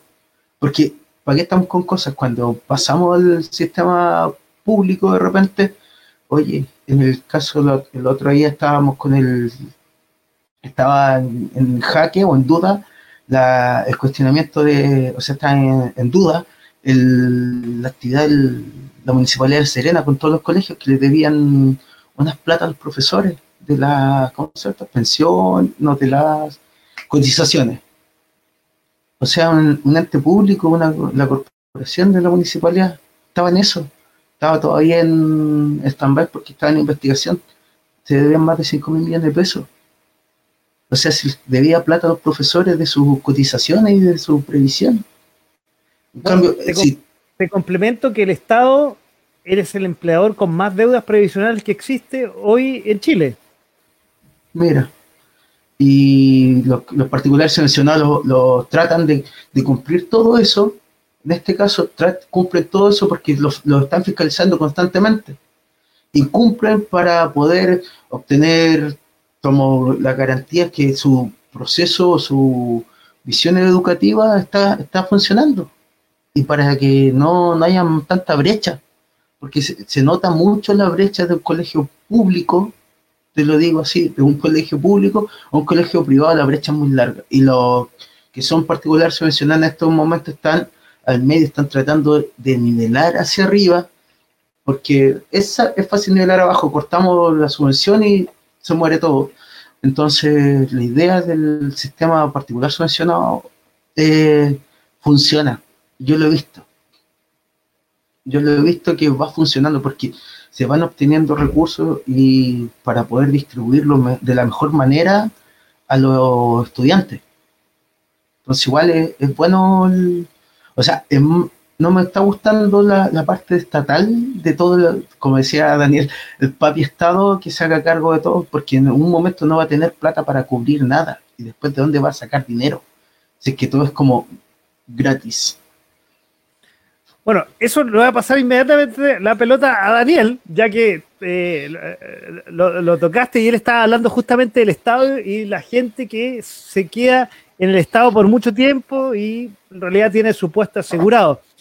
Y como bien tú dices, y lo que se lee aquí en esta propuesta de constitución, y nuevamente voy a leer el artículo 17, dice, el Estado va a financiar un sistema educativo sin explicitar quién debe proveerlo el texto propuesto por la convención reduce el ámbito de dicho financiamiento, entregando solamente la educación estatal. Perdón, esa era una, esa una nota. Y después dice, un rol coordinador tiene el Estado del sistema educativo, incluyendo los establecimientos de todos los niveles. Y te paso la pelota, Daniel, tú que estás al teléfono allá, retenido en eh, camino al sur de haya con cuatro completos. ¿cuál es, tu visión, ¿Cuál es tu visión de lo que estamos hablando de la educación en esta nueva propuesta de constitución? A mí la propuesta me agrada bastante muchas cosas las que leo. Creo que hay que avanzar en el tema educativo.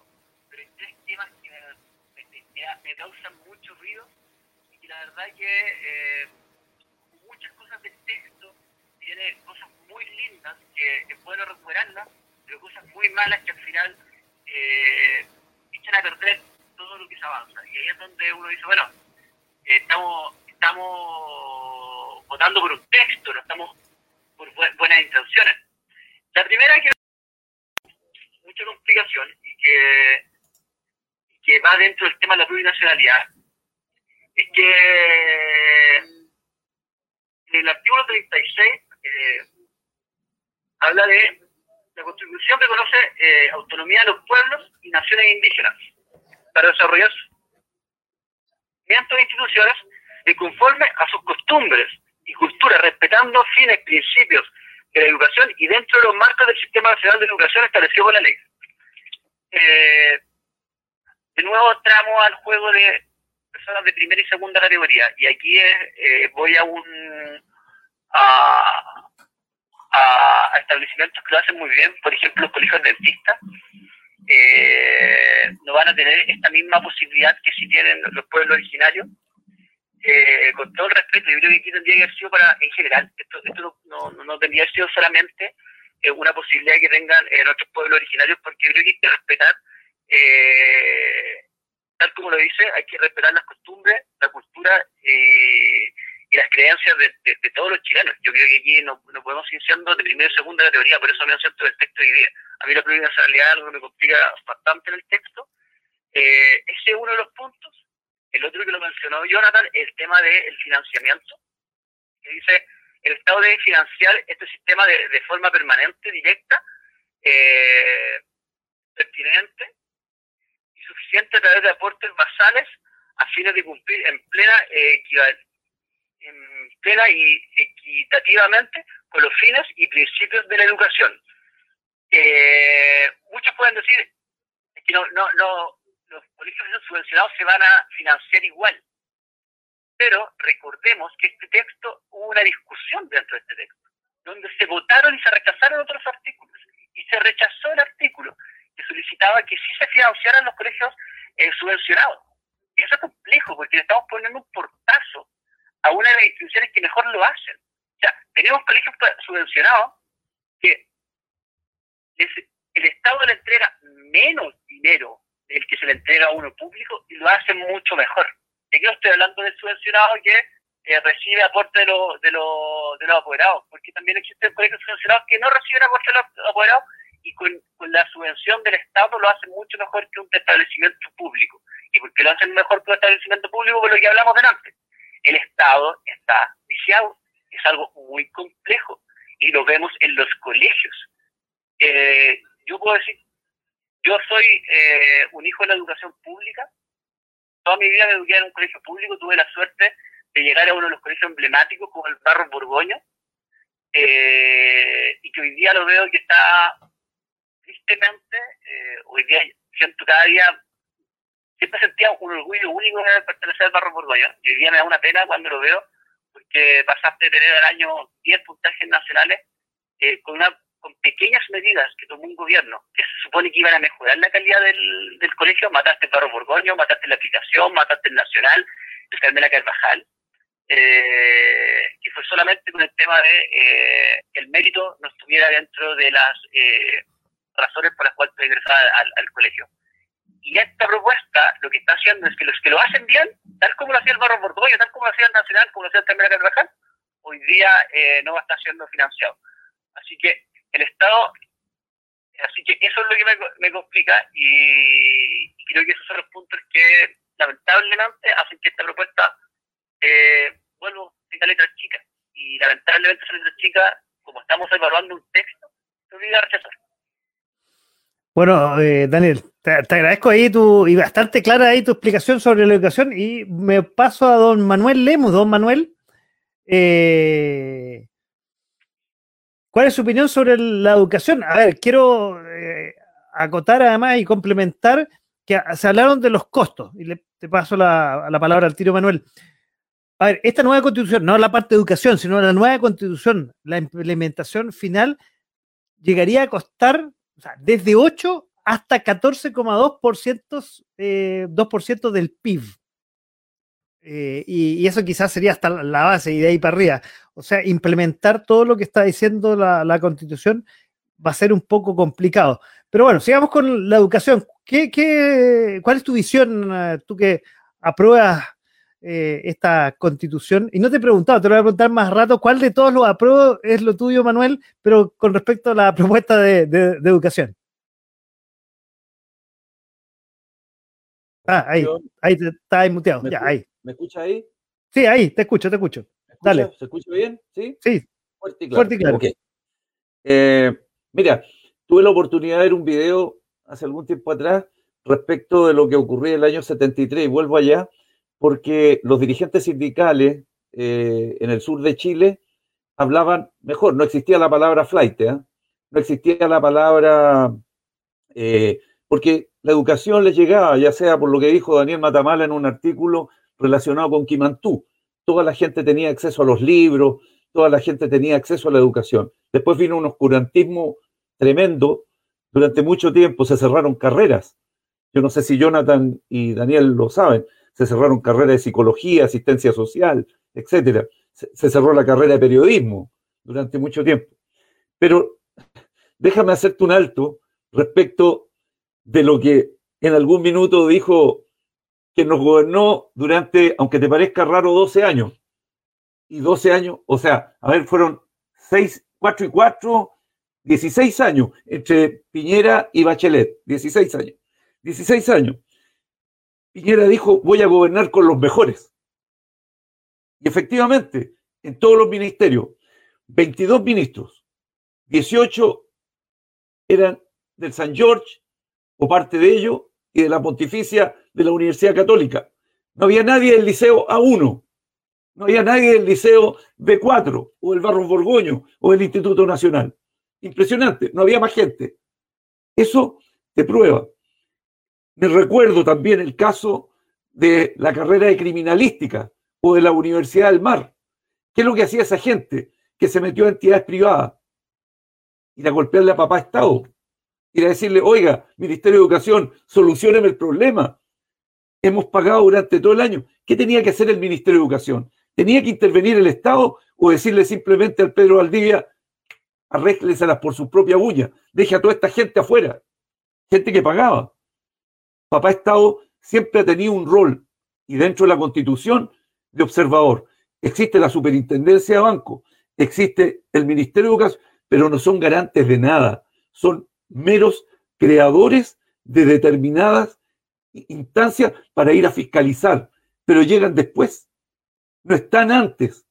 ¿Qué es lo que se requiere? Y la nueva constitución lo dice clarito. Dice, su acceso será universal en todos sus niveles y obligatorio desde el nivel básico hasta el medio. obligatorio.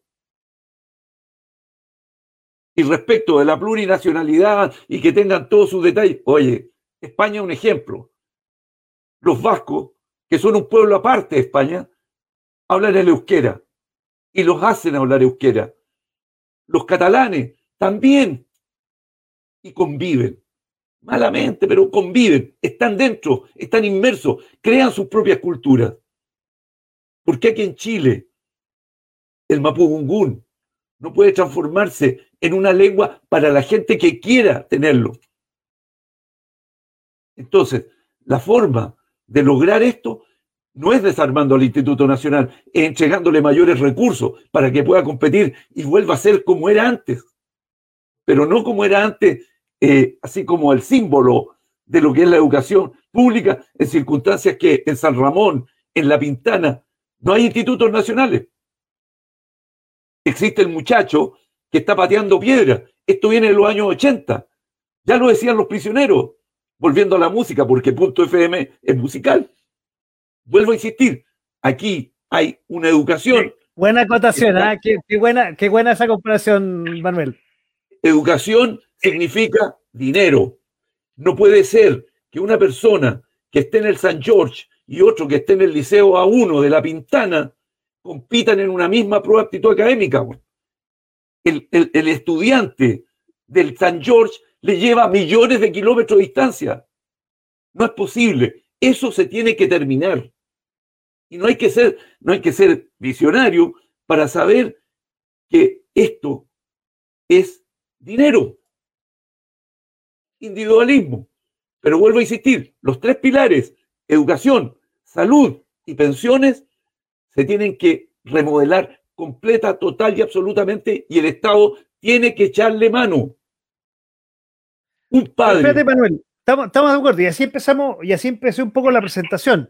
Hay que mejorar y, en el fondo no, a partir de la, base de lo que está hablando la gente en la Plaza Baqueano, Plaza Italia, Plaza la Dignidad, que había que mejorar y aplanar un poco eh, y, ser más equitativo en el tema de salud, educación y pensiones que vamos a tocar en un ratito más. Espero que lo alcancemos a tocar. Eh, pero eso está quitando eh, en, la, nueva constitución un mayor valor del Estado y parece que estarían desapareciendo las entidades privadas, en este caso los colegios eh, privados y los colegios eh, subvencionados, aparentemente. Absolutamente no, absolutamente no, todo lo contrario. Yo creo que tendrían que estar en igualdad de condiciones. Si tú le entregas el texto al San George y le entregas el texto al Liceo A1 de La Pintana, van a estudiar exactamente lo mismo. Pero hoy día tú le dices, en pandemia, señores, pónganse frente a un PC y hagan clases virtuales. ¿Tú crees que el Liceo 41 en Copiapó tiene acceso lo mismo que un muchacho de Vitacura? No, no absolutamente no. ¿Qué tiene que hacer el Estado? Tratar de intervenir.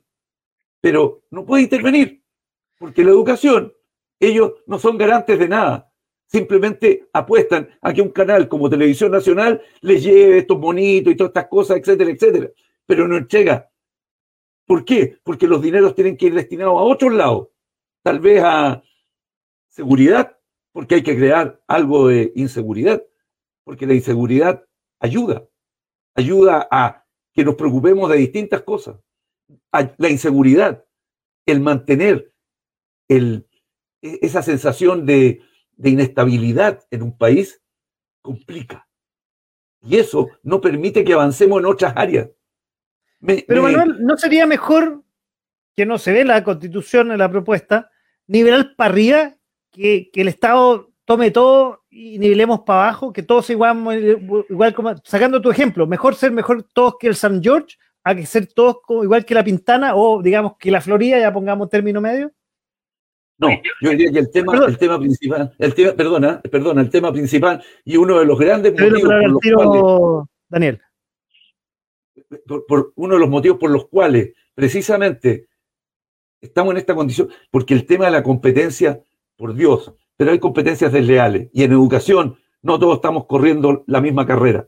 O sea, Yo felizmente vengo de la generación que pudimos obtener parte de ella, pero hoy día los jóvenes tienen la necesidad de querer que les brinden las, que les abran las puertas, porque si no, a la vuelta de la esquina está Juanito, el del microtráfico, que ve a los tipos pateando piedra, quería ganarte 100 lucas, toma. Y ahí está el problema. Está bien, pero eso probablemente con esta nueva propuesta no sé si la mejorará. Daniel me estaba pidiendo la palabra. Daniel. Sí, oye, eh, solamente para, para unos puntos que la idea es eh, tratar de ser lo más entero con, la opinión que dar. Eh, primero, eh, justo de una comuna que me llama mucho la atención porque yo eh, nací y criado en San Ramón. Estudié en el barrio Borgoño porque, para explicarle, eh, Instituto Nacional, Barrio Borgoño, Aplicación, en Las Tarrias, el Liceo 1, de, eran liceos donde íbamos de todas las comunas de, la región metropolitana, de todas las comunas. Yo tenía compañeros de Puente Alto, tenía compañeros de La Pintana, tenía compañeros de San, San Ramón, en, el mismo sector donde yo vivía. Eh, así que, eh, y lo otro, que el Liceo Barrio Borgoño, o el Nacional, o el que le llamar, eh, sí aportó a la política, a las grandes personas, a los grandes profesionales. Eh, en mi tiempo, el decano de odontología de la Universidad de Chile era del barrio Borgoño, Joaquín Lavín, Klaus, el, diputado hoy en día Durán. Eh, entonces, es un poco, era solamente para aclarar que sí salieron grandes personajes, de, hay presidentes que salieron del Instituto Nacional. por un lado, yo era de San Ramón y pude estudiar en el barrio Borgoño, entonces no se cerraban las puertas, eh, pero sí había un mérito, había un mérito, un trabajo eh, de alumnos que iban porque querían salir de sus casas, querían salir de sus poblaciones, como lo dice él, eh, la idea era siempre nivelar hacia arriba, y lo que terminó matando estos liceos y de la educación pública que era buena fue la ideología. Hoy día el problema fue ideológico. ¿Qué se hizo? Se hizo una tómbola para que no existiera selección, porque por lo mismo que están haciendo ahora, eh, no podía ser que un alumno que fuera mejor que otro eh, tuviera, eh, se juntaran muchos alumnos buenos en el mismo lugar. Entonces la idea era que se fueran mezclando y esa ideología fue la que terminó matando los colegios. Se ha tratado de sacar la tómbola dos veces y las dos veces la Cámara de Diputados lo ha rechazado. Creo que es importante mencionarlo, no es menor, yo me acuerdo que, y todavía me acuerdo de esa frase porque Eizaguirre, ministro de Bachelet del 2014, cuando ponen la tómbola y sacan el mérito de los liceos públicos, dice, lo estamos haciendo porque vamos a mejorar y vamos a nivelar para arriba. El día de mañana, mis nietos van a ir a la educación pública. 2014. Estoy seguro que el día de hoy sus nietos no van a la educación pública y que lo que hicieron fue destruir el colegio emblemático y de verdad que me duele porque me sentía orgulloso cada vez que me subía a la micro desde el 25 de Santa Rosa para llegar allá al barrio Río Mata con mi vestón y con mi insignia amarilla en el pecho. Hoy te aprovecho de preguntar, ya que tomaste la palabra y nombraste una palabra que puede estar eh, en, quizás en gran parte de esta, de, esta nueva propuesta y en el, en el texto y en el tema de educación. Y porque te adelantaste una pregunta, yo te pregunté por qué se habían deteriorado los colegios, tú lo respondiste muy bien y súper claro. Pero entonces existiría el temor de que la educación chilena con eh, tan fuerza de la de la educación estatal se idea, hoy no me sale la palabra, que se ponga ideologizaría, ay, no me sale la palabra. ¿Eso, ¿Eso correría peligro en la educación general? La ideología siempre son peligrosas y, según la constitución, al final los que van a poner los marcos rectores de cómo se va a educar, que son los gobiernos de turno. Eso es complejo, eso es complejo. Eh, establece libertad de cátedra, sí, pero los gobiernos de turno van a poner, el, van a enmarcar en qué funciona y qué no funciona. Eh, eh, acotar que es importante mencionar, y como decía, ser lo más correcto posible en, las declaraciones, los colegios privados no desaparecen. Los colegios privados van a seguir funcionando porque van a seguir recibiendo fondos porque son privados y van a recibir de la gente que puede llevar a los hijos al colegio. Aquí el problema son, el problema son los colegios subvencionados, que realmente eh, hay colegios que lo hacen muy bien y no podemos estar nivelando hacia abajo si vuelvo lo mismo. O sea, ¿Hay que ponerle recursos a la educación pública? Sí. Pero si hay que ponerle recursos la educación pública, ¿por qué voy a cerrar lo que lo están haciendo bien? ¿Por qué, ¿Por qué si había que hacer una tómbola? ¿Por qué si habían colegios que elegían a lo mejor de las comunas más pobres lo educaban y lo llevaban a la universidad, tuvimos que hacerlo desaparecer solamente para nivelar hacia abajo. ¿Por qué no llevamos los colegios hacia arriba? Bueno, hablamos del San Jones, obvio que uno corre con desventaja con el San Jones, pero llevémoslo hacia arriba, tengamos una educación pública, que hay que financiarla, y, tiene toda la razón, hay que financiarla y hay que agregarla, hay que agregarle dinero, pero la pregunta va a ser un saco roto. ¿Por qué los colegios subvencionados lo hacen mucho mejor que los colegios públicos? También tenemos que hacerle esa pregunta, o sea, ¿cuánto dinero va a hacer un Transantiago de nuevo? Eh, yo creo mucho que eh, aquí hay que premiar a los que lo hacen bien y no castigarlos. Entonces, eh, es complejo lo que, lo que ocurre con la educación y si de verdad vamos a poner plata en la educación, tenemos que poner plata en los que lo hacen bien. Y si hay colegios subvencionados que lo están haciendo bien, bienvenidos. No hay que cerrar las puertas. Porque bueno, vemos, si no, es vuelve algo ideológico y al final vamos a ir nivelando hacia abajo. Y, yo cité el, 2000, el 2014, o sea, vamos a llegar el 2030 teniendo una educación peor, porque en 2014 a la fecha, el Instituto Nacional sacaba 10 puntajes nacionales, o sea, el barrio Borgoño sacaba 10 puntajes nacionales, el Instituto Nacional sacaba 20. Hoy, cuando yo estaba en el, el barrio Borgoño, el promedio era de 600 puntos en la prueba de actitud de ese tiempo de los alumnos del barrio Borgoño. Hoy día ni siquiera pasan los 450 y el niño. Eso es preocupante. O sea, se tomó una decisión que echó a perder los colegios emblemáticos de Santiago que hoy día están tomados. Entonces, vamos a hacer lo mismo con la educación pública para nivelarlo, para que el de San John sufra porque, porque lo puede pagar. Yo creo que no. Yo creo que lo hay que hacer nivelar hacia arriba y hay que premiar a los que lo están haciendo bien. Y yo creo que hay colegios eh, subvencionados que lo hacen muy bien y no se pueden dejar de lado. Uy, buen punto. Le voy a preguntar a, a Manuel, que está por el apro, y, y cortito, pasemos al siguiente punto. ¿Se va, con esta propuesta, se va a ideologizar, como decía Daniel, la educación chilena con el Estado encima de los colegios y sobre todo la casi desaparición de los colegios subvencionados? Mira, eh, te, te, agradezco la pregunta porque efectivamente comparto mucho con Daniel respecto de su visión y específicamente con el Instituto Nacional, con el Barros Borgoño, eh, con el INBA, el Instituto Barros Arana.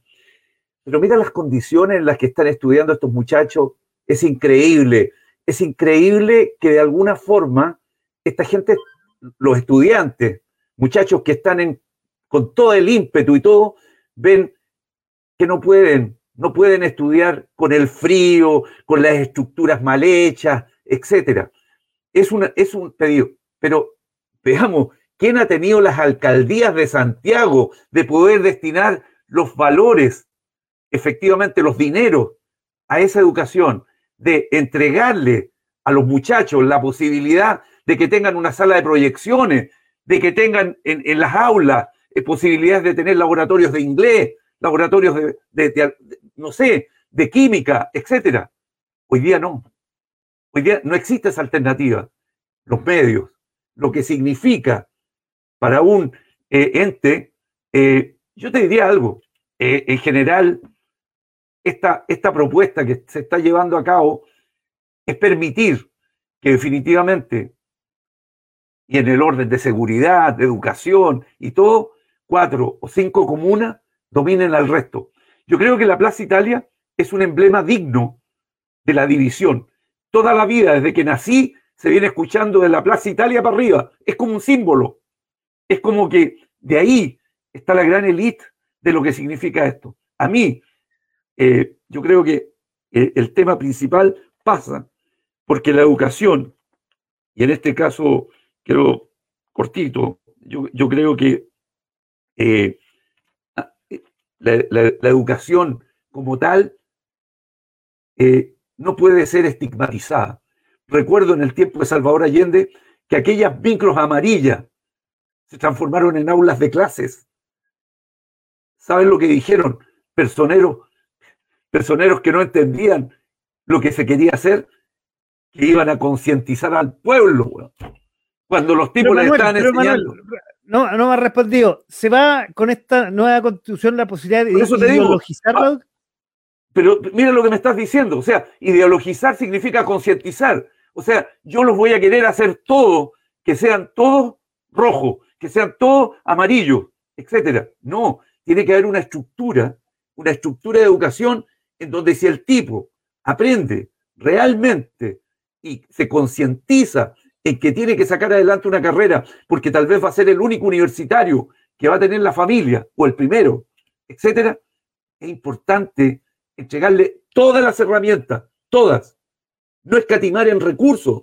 Somos un país que ha tenido la posibilidad de no ocupar un bono soberano. No estamos con un 70% de, de, déficit como tiene en este minuto inflación argentina. No lo tenemos.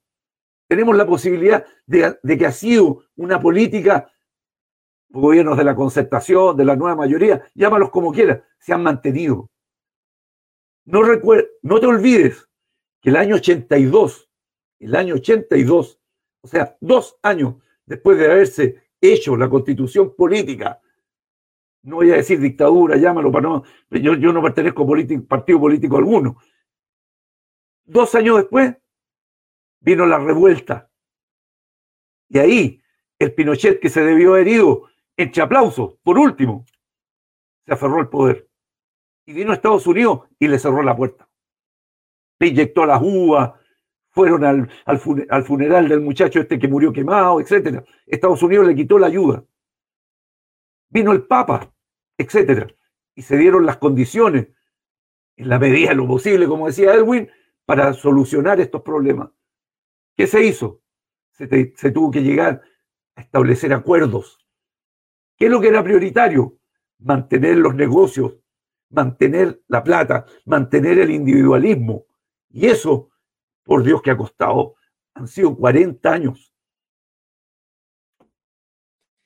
Bueno, estamos en un punto crucial en nuestro país. Vamos a pasar al siguiente tema, Manuel, Jonah y Daniel.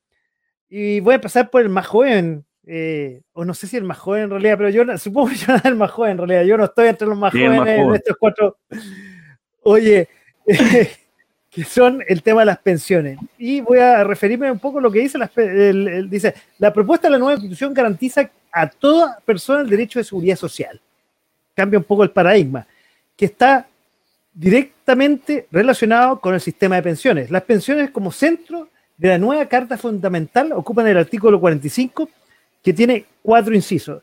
Y pasa a asegurar, como dice, de lo que es actualmente a un derecho social y quedan un montón de dudas que vamos a ir, espero, respondiendo. Si la plata va a ser mía, no va a ser mía, real, ha salido un montón de dudas en este tiempo. Y le voy a pasar la, la palabra a Jonathan eh, y voy a cambiar el, generador ahí de caracteres. ¿Qué pasa con las pensiones? Tú estás lejos de jubilarte todavía, pero supongo que estáis preocupados con lo que, estáis, que se está poniendo, con cada, cada, posito, que, cada pesito que se está poniendo en, en, esa, en ese fondo. Y al final no sabemos si va a ser tuyo o no va a ser tuyo en esta nueva propuesta. Eh, bueno, mira, aquí el, el, artículo 45 de la nueva, del proyecto de la nueva constitución, que dice, el primer, la primera parte dice, toda persona tiene derecho a seguridad social fundada en los principios de universalidad, solidaridad, integridad, unidad, igualdad, suficiencia, participación, sostenibilidad y oportunidad. Suena muy lindo. Eh, pero, no oye, como siempre digo yo, papel aguanta mucho. Ya, eh, lo, lo pueden vender, pero aquí de repente nos ponemos a pensar, ya, sí, puede ser muy lindo para vamos a tener pensiones dignas, eh, trabajé tantos años, voy a tener buena pensión. Y si es que yo, porque están diciendo, es que gana más, aporta más, el que gana menos, aporta menos, y el Estado te subsidiará con un poco para que llegues a un monto alto. Nos volvemos al Estado. Entonces, es como que estamos literalmente cargando mata de nuevo al Estado. El Estado se va a hacer partícipe, el Estado va a ser dueño, el Estado va a distribuir. El Estado va a jugar a la pantalla y tocar a mí, el Estado, o sea, todo el Estado me va a financiar. El Estado que tiene plata. Así lo veo. Pero, y en el momento que el Estado no tenga de dónde sacar recursos, ¿qué vamos a hacer? nos vamos a endeudar. Entonces, todo esto suena muy lindo, lo que es pensión, educación y todo, pero en el caso de las pensiones, una pensión digna en estos momentos sería 400 mil pesos más o menos, con todo lo que es la inflación y todo eso. Pero al aumentar el dinero circulante van a aumentar los precios nuevamente. Pero yo digo, eh, el, artículo define la política social, será, se financiará por trabajadoras, trabajadores, empleadoras y empleadores a través de cotizaciones obligatorias, lo que ya tenemos, y rentas generales de la nación. ¿Viste lo que, lo que acaba de tocar? Los recursos que se financia la seguridad social va a ser destinado a fines distintos que el pago de los beneficios establezca el sistema. Toda la plata que, no, que vamos a juntar supuestamente y que el Estado va a aportar va a ser para pagar pensiones. Suena, suena bastante, como diría alguien muy, poeta, muy romántico. Pero, ¿hasta dónde vamos a llegar con tanta, tanta maravilla de Estado nos va a financiar todo? Esa es la pregunta que, queda. ¿Y cuánto tiempo el Estado va a ser capaz de financiar una buena Porque recuerda, somos 20 millones de personas que muchas también consideran las personas que no están trabajando de manera formal. ¿Cómo lo vas a hacer? las personas que, están trabajando fuera o al final que aportan acá a Chile, anda a ver tú cómo se va a hacer. Pero yo me personas que no han trabajado de forma con, de forma de manera formal, entonces igual es, es, como injusto si tú no has trabajado aunque sea un año o dos años de, de manera formal, que después para el momento de la opción a futuro en tu vejez te esté financiando. Entonces, eso es como, es raro, porque a mí me daría lata aportar, ya yo aporto mi, mi pensión, todo, y después que venga una persona que no aportó nada y también le toque, le toque la misma parte, no le trabajó a nadie y toda la plata la ganó para él, y después cuando está literalmente, pues, disculpen, cuando literalmente ya viejo y cagados, pidan la, pensión estatal o el servicio de seguridad social a su vejez, yo no lo encuentro correcto. Porque si quieres obtener beneficios, tú tienes que aportar constantemente. Y así lo veo yo. El sistema hoy día tiene sus ventajas y sus desventajas, buenas rentabilidades por un lado, pero cuando hay pérdida, todos tenemos nuestras pérdidas. Eh, por otro lado, si no eres trabajador constante, tienes lagunas, puede que el posito no se vaya acumulando bien. Y por otro lado, como bien tú dices, bueno, los retiros no, tuvieron, no, fueron muy buena herramienta para fomentar el ahorro y las pensiones. Pero hay un pozo acumulado bastante importante que huele y parece, se ha dicho, no queda claro en la propuesta, que podría ser que esa plata ya no fuera ni tuya ni mía, sino sería de todos para poder repartir al resto y compensar, como bien tú decías, los que no han tenido por alguna razón, por pérdida de trabajo, por enfermedad, no han tenido pensiones o no van a tener pensiones en el futuro. Pero lamentablemente este país cada vez somos más viejos, entonces lo que aportamos, los que, la fuerza trabajadora cada vez es menor. Entonces eso es, complicado. Dale. El, ahora después con todo esto de la pandemia, se crearon muchos independientes y los independientes chilena. Yo no genero gastos, compro material, compro insumos, compro todo, pero se olvidaron mucho de, no sé, pagar su salud, pagar sus pensiones, entonces eso también va generándote eh, una gran brecha o un gran sí otro es lo que tú generas para porque oye la cantidad de emprendedores que, eh, que quieren y no muchos están preocupados del futuro o de su salud porque nada, ya tal, me declaro que estoy generando ingresos y me tiro a, a FONASA tipo A y después me tiro con el solidario. Esto, fácil. Entonces, ahí hay que tener bien una observación muy grande en ese sentido, el hecho de que si yo no estoy generando eh, de alguna forma el, O sea, si no estoy generando mi ahorro para, para más adelante, tengo que ver de qué forma tengo que aportar y tratar de alcanzar un monto para el Estado no cubra 100% mi, podría decir, mis necesidades, porque en estos momentos le están tirando toda la pelota al Estado y eso no, no puede ser. Ah, y una cosa de, pasando, cambiando un poquito el tema, en el, en el año 2012 yo tuve la posibilidad de viajar a Nueva Zelanda con la Working Holiday. Conocí varios argentinos y muchos llevaban tres o cuatro carreras y todas congelan el segundo, segundo año o primer año congelaban para el segundo año no estar y en ese tiempo en Argentina tenía, ¿cómo se llama? Educación gratuita. Entonces, con la educación gratuita para todos y todo eso, hay que tener ojo porque mucho de eh, despilfarro de recursos puede afectar mucho a las personas que realmente lo necesitan y quieren estudiar. Que le afectaría. Eso es mi punto de vista. Paréntesis. De las pensiones. vamos con Daniel que está al teléfono desde Chimbarongo ahí detenido por el choque. ¿Ha avanzado algo, Daniel, en el tema o estáis pagados por, por el choque o por nosotros?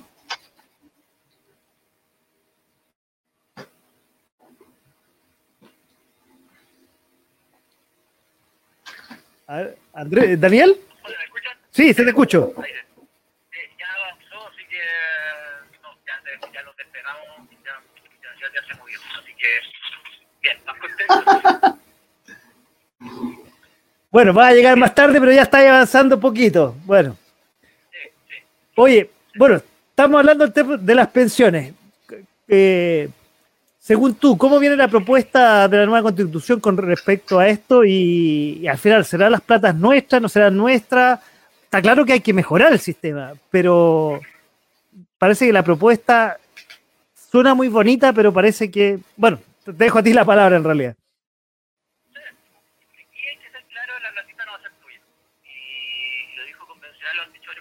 Y. Eh, y cuando hablan de, pero hablan de la futura también hay que ser claro ahí que no están hablando de las que ya tenemos, están hablando de las, de las futuras que van a ser administradas por el Estado. Eh, yo creo que esto no, eh, subir el, no, no da una solución real al problema, un problema que hay que abordar toda lógica, hay que abordarla. El problema de las pensiones es el problema de las pensiones que tenemos ahora, las que vienen y las que vienen después, cómo las vamos a pagar, porque tú mismo mencionaste la fuerza laboral va disminuyendo eh, el texto constitucional, de nuevo, propone que el Estado va a hacerse cargo de estas pensiones. Eh, si, la, si los privados y, con ganancias muy, podemos entrar a discutir cuántas ganancias o no ganancias, pero el Estado asegura un 2%. O sea, eh, yo creo, por lo menos, yo no me sentiría tranquilo si eh, mi futura pensión estuviera en manos del Estado y dependiera del Estado. Eh, eso eh, es complejo. Creo que hay que darle una vuelta. La solución yo creo que no la entrega el texto constitucional. Yo creo que esto va a una ley, una, ley que realmente es buena. He escuchado varios, varias eh, interpretaciones sobre cómo poder solucionarlo. Eh, ideas hay muchas, pero creo que el texto claramente no soluciona el problema, sino lo agudiza, eh, porque es complejo que administre el Estado. Eh, nada te dice que el día de mañana podemos tener una nueva pandemia, un desastre natural, eh, donde vamos a tener que echarle mano a algo. Y adivina que le vamos a echar mano. Si ya le echamos mano cuando hicimos rápido el 10%, eh, si está en manos del Estado, adivina cuando hay un catástrofe dónde se le va a echar mano. Eh, y quizá en ese momento lo vamos a encontrar lógico, porque estamos pasando por un, colapso. Pero ¿qué va a pasar con las personas futuras? Es complejo echarle mano al futuro cuando pasa algo. Yo creo que sigo insistiendo que el Estado no es la solución, hay que hacerle cirugía mayor a lo que son las pensiones. Eh, algunos presidenciales en algún momento dicen que cuando nace el Estado debería poner un monto, que una propuesta que me gustaba mucho, que era poniendo un impuesto a la compra, porque tal como lo dijo Jonathan, eh, hay gente que no cotiza, simplemente, pero compra. Entonces quizá eso debería ir a la compra y que eso fuera un fondo. Hoy día la tecnología te permite entregar tu o sea, si comprar un kilo de pan eh, que un porcentaje de ese quiropráctico vaya a una cotización tuya dando el RUT y los que no se entregan el RUT vaya al fondo común, pero hay que hacer una mixtura. Eh, pero constitucional no te da una solución. Y una de las cosas que se pedía en el estallido social era esto, solución a las pensiones. El texto no lo está entregando y, y de nuevo vamos al Estado, el papá de Estado se hace cargo y los mismos burócratas de siempre seguro te van a arreglar el problema. Hoy tú hablaste del Estado, pero se habló hace unas administraciones anteriores de la AFP estatal, que era una AFP más nomás. No, no, no, no tenía, no era una AFP única, pero se habló y al final no quedó nada de eso. Eh, sí, cuando, cuando, cuando menciona AFP estatal, estaba hablando lo mismo que, que ocurre con, por ejemplo, con él. Yo creo que con él fue un, un buen ejemplo. ¿Qué pasa en Ventana? Ventana hace mucho tiempo que arroja pérdidas. Contamina, arroja pérdidas. Es un desastre. Pero sigue estando. ¿Por qué? Porque hay funcionarios públicos que trabajan en Ventana. Y empezamos conversando ese tema. ¿Por qué una empresa del Estado que arroja pérdidas sigue funcionando? Porque cuando sigue funcionando, sigue funcionando con la cara de todos los chilenos. Entonces, eh, vamos a tener una FP estatal para que cuando arroje pérdidas, arroje pérdidas con, lo, con el impuesto de todos los chilenos, eh, yo creo que es compleja esa administración. Vuelvo a decir, quizás podría haber algo mixto, o dieran la opción de eh, dónde lo quieres colocar. Ah, y algo que me salté que es súper importante. Hoy en día los fondos son heredables. Después del texto constitucional, esos fondos no van a ser heredables. Y creo que eh, es legítimo que alguien quiera que su trabajo toda su vida lo pueda llevar a su familia. Oye, yo quisiera agregar otra cosa eh, a, a, lo que estamos hablando, que me acabo de acordar mientras tú hablabas, que eh, el tema de la seguridad social y los pilares solidarios en Europa fue aventajado en ese sentido, pero varios de esos sistemas están quebrados en Europa. Y hay que hacer una fórmula. La constitución aparentemente no sé si la mejora, no la mejora. Y le voy a preguntar a, don Manuel.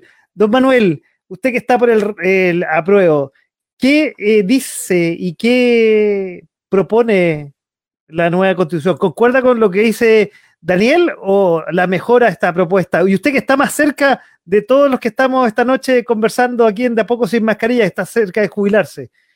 Con esta nueva uh -huh. propuesta, ¿usted está más seguro? ¿Está mejor?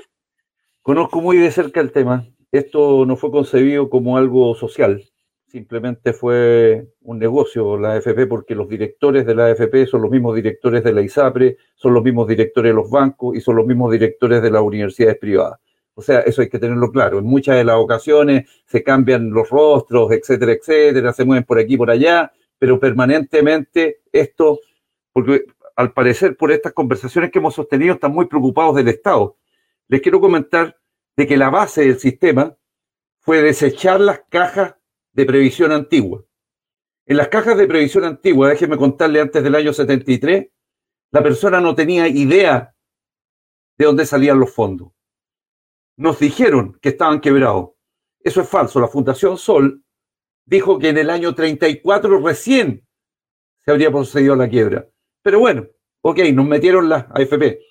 Pero ¿qué es lo que pasaba en aquellos años? que las personas decían, estoy 40 años en el Banco Estado, estoy 40 años haciendo esta tarea, llevo 35 años en esto.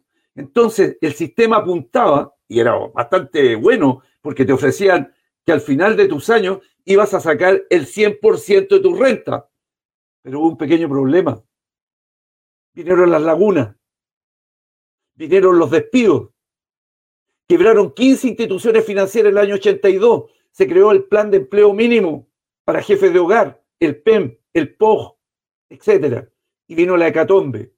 Aquel tipo que echaron, después de 20 años le pagaron su indemnización, se la tuvo que gastar completa. Da, es curioso de que hoy día nos preocupemos de que el Estado tiene que, de que el Estado, a la dueña de casa, y eso sí lo dice la Constitución, a la dueña de casa, esa mujer esforzada, esa mujer que tenía la comida rica para todos los niños durante Nunca le dieron un peso. Recién hace un par de años atrás se bajó el, el pasaje para los mayores de 65 años. La palabra tercera edad y anciano jamás la ha mencionado la actual constitución. No la menciona en ninguna parte. Los ancianos no existen para la constitución del año 80. No existe. Simplemente no existía lo que, lo que hoy día se está viviendo. Los jóvenes, en un acto espectacular, salieron a las calles el año 2016, cuando empezaron a caer los primeros jubilados o pensionados del sistema nuevo. Y no venían con el 100% de sus rentas. Una profesora que ganaba un millón doscientos mil pesos terminaba con un sueldo de miseria de 150 lucas. Y ahí tenía que venir papá Estado y decirle, ¿sabe qué más, señora Juanita? Le tenemos que entregar esto, aquello. Pensiones de miseria. Los nietos se dieron cuenta de esa realidad. Los hijos. Entonces, vuelvo a insistir, el tema de pensiones no hay que ni siquiera discutirlo. Fue creado con un afán mercantilista. La plata de la AFP pasaban a los bancos. Los bancos tenían el colchón y te lo prestaban con crédito de consumo. Por eso, cuando tú dices tres cuotas, precio contado, el banco te está de alguna forma facilitando la misma plata que en algún minuto tuviste en tu fondo. Es para la risa. Dicen, 5 millones de personas después de los cuatro retiros, los tres retiros, se quedaron sin plata. 5 millones de personas. Ahí tienes a Jonathan. Le quedan 40 años más por imponer. A lo mejor sacó toda la plata, que eran 700 lucas. Forma parte de los 5 millones. Pero ese susto, esa cosa terrorífica, nos quedamos sin plata. A él le quedan 40, 85 años más para imponer en un sistema que le dé la garantía de que al final le van a medir sus últimas 10 rentas, perdón, los últimos 10 años de renta y le van a pagar una pensión digna, acorde con lo que desarrolló durante toda su vida laboral. No es lógico. Yo concuerdo plenamente y sin modificarle una coma al tema de las pensiones dentro de la nueva constitución. Por eso apruebo. Pero te voy a hacer la pregunta, lo que, antes de hacerte la pregunta, lo que, lo que te decía, pero sistemas parecidos a este, con una cosa parecida, eh, en Europa, están quebrados. Porque justamente lo que yo decía hace un rato atrás, la fuerza laboral se ha ido envejeciendo y los más jóvenes, el, triángulo se achata hacia abajo. Entonces, ¿cómo va a ser capaz de solventar estas pensiones a medida que se va, eh, como nos está pasando a nosotros, se está envejeciendo la población. Manuel. Mira, te, quiero contar algo. En España, que es lo más cercano que tengo, porque una de mis hijas está allá, eh, el impuesto, el impuesto, el impuesto, el impuesto es vital. ¿Cuánta gente durante estos 40 años se ha retorcido con los impuestos, le sacan por aquí, por allá, boletas truchas, cosas por el estilo? Eso hay que fiscalizarlo. ¿Quién lo tiene que hacer? El Estado. El Estado se tiene que preocupar de que se generen mayores ingresos a las arcas fiscales, de que e, e, el eludir esos valores está afectando precisamente lo que acaban de decir, que para la educación se necesita dinero, porque nos hemos transformado en una sociedad mercantilista. Obviamente, no quiero que me toquen mi fondo. ¿De cuándo acá? Si esto, esto no son los fondos. Si vuelvo a insistir, mira, mira lo que se está diciendo, que no son heredables. ¿A quién van a ser heredables dos millones de pesos? A una persona que de alguna forma falleció y le quedaron dos millones. Si no hay más que eso, Marcel lo dijo. Los fondos que están, que no van a ser heredables, bordearán el millón quinientos, los dos millones en este minuto, de acuerdo a las rentas que hay en los distintos, en las distintas AFP. Entonces, vuelvo a insistir, hay mucho de, extrañeza respecto a este tipo de situaciones. Yo diría que hay que ser más zorro, más astuto y buscar los, temas que nos permitan tener más ingresos para mejorar la educación, las pensiones y la salud. Y ahí está el kit del asunto. Que lo haga un organismo estatal, que contraten a gente privada, etcétera, de exactamente lo mismo. Mencionaba eh, Daniel eh, el tema de, de, la, de, la, de ventanas. Es un tema muy complicado, porque la misma gente de ventana trabaja ahí. lo que pasaba con el con, eh, Puntechoro, un lugar, ah, un santuario en la naturaleza, pero los pobladores de más allá decían, ¿qué vale más? ¿Un pingüino o mi vida? En cambio, si llegan aquí a explotar, les importa un pucho el tema ambiental, que es otro tema muy delicado. Va a llegar un minuto en que cuando se estén dando cuenta que nuestros productos se están creciendo en ambientes poco prácticos en el mundo y que estamos haciendo mugre nuestros árboles, talando, talando nuestros bosques, etcétera, probablemente nos corten, nos corten jóvenes, nos corten el hilo. Y estamos depredando. ¿Quiénes? Las forestales apoyan. Las forestales hacen esto. ¿Ok? Las mineras, por ahí. ¿Dónde está el impuesto? El royalty minero. ¿Por qué no pueden echar dinero por ahí? Porque, ¿Por qué vienen todos los artistas a este país? Porque somos un cajero automático. No pagan un impuesto. Meten la tarjeta y se llevan la plata. Todos están interesados. Dualipa agotó. No tengo ni idea quién es Dualipa, pero da lo mismo. Agotó dos días. Dos días. Ni, ni Paul McCartney lo hizo. Dos días. Todo. Impuesto. Ninguno. Ninguno. Nada. Entonces, hay que buscar los mecanismos para que no seamos tan mercantilistas y apoyemos pensiones, salud y educación. El resto, ahí estará. Eh, es mi opinión, ¿ah? O sea, vuelvo a insistir. Bueno, esa es la gracia. Don Manuel Lemos está hablando que eh, defiende la posición del apruebo. Oye, y ya para ir cerrando, y como le dije a Daniel que conversábamos ayer, estas dos horas pasan volando, ya es cercano a la medianoche. Oye, y para ir cerrando, para ir cerrando el programa de esta noche, porque mañana hay que trabajar y les agradezco de antemano a los tres, don Manuel Lemus, don Jonathan Santander y Daniel Andrades, que está en el auto ahí camino a su casa. A su casa, supongo, Daniel, ¿no? Eh, Oye, quiero pedirles un minuto. Generalmente los programas los, dedicamos eh, a dar eh, recomendaciones, pero aquí les voy a, pedir a todos ustedes un minuto, les voy a dar un minuto para que, como al principio eh, les dije por qué votaban, ahora, ¿por qué la gente debería votar rechazo o por qué debería votar apruebo? La posición de cada uno. Y vamos a empezar ya que tú estás en el teléfono y con esto, si quieres, te dejamos, Daniel, para que vayas manejando tranquilo hacia, hacia tu casa y tranquilo manejando sin, sin distracciones. Te voy a dar ahí un minuto, voy, a, poner el, cronómetro. ¿Por qué eh, debería la gente votar, dado los puntos que tocamos, educación, pensiones, eh, salud, debería estar votando por el rechazo? Adelante, Daniel, un minuto es tuyo. Eh, bueno, cuando comenzaste la entrevista dijiste que lo que se estaba jugando era la constitución del 80 con la nueva constitución que, es la nueva propuesta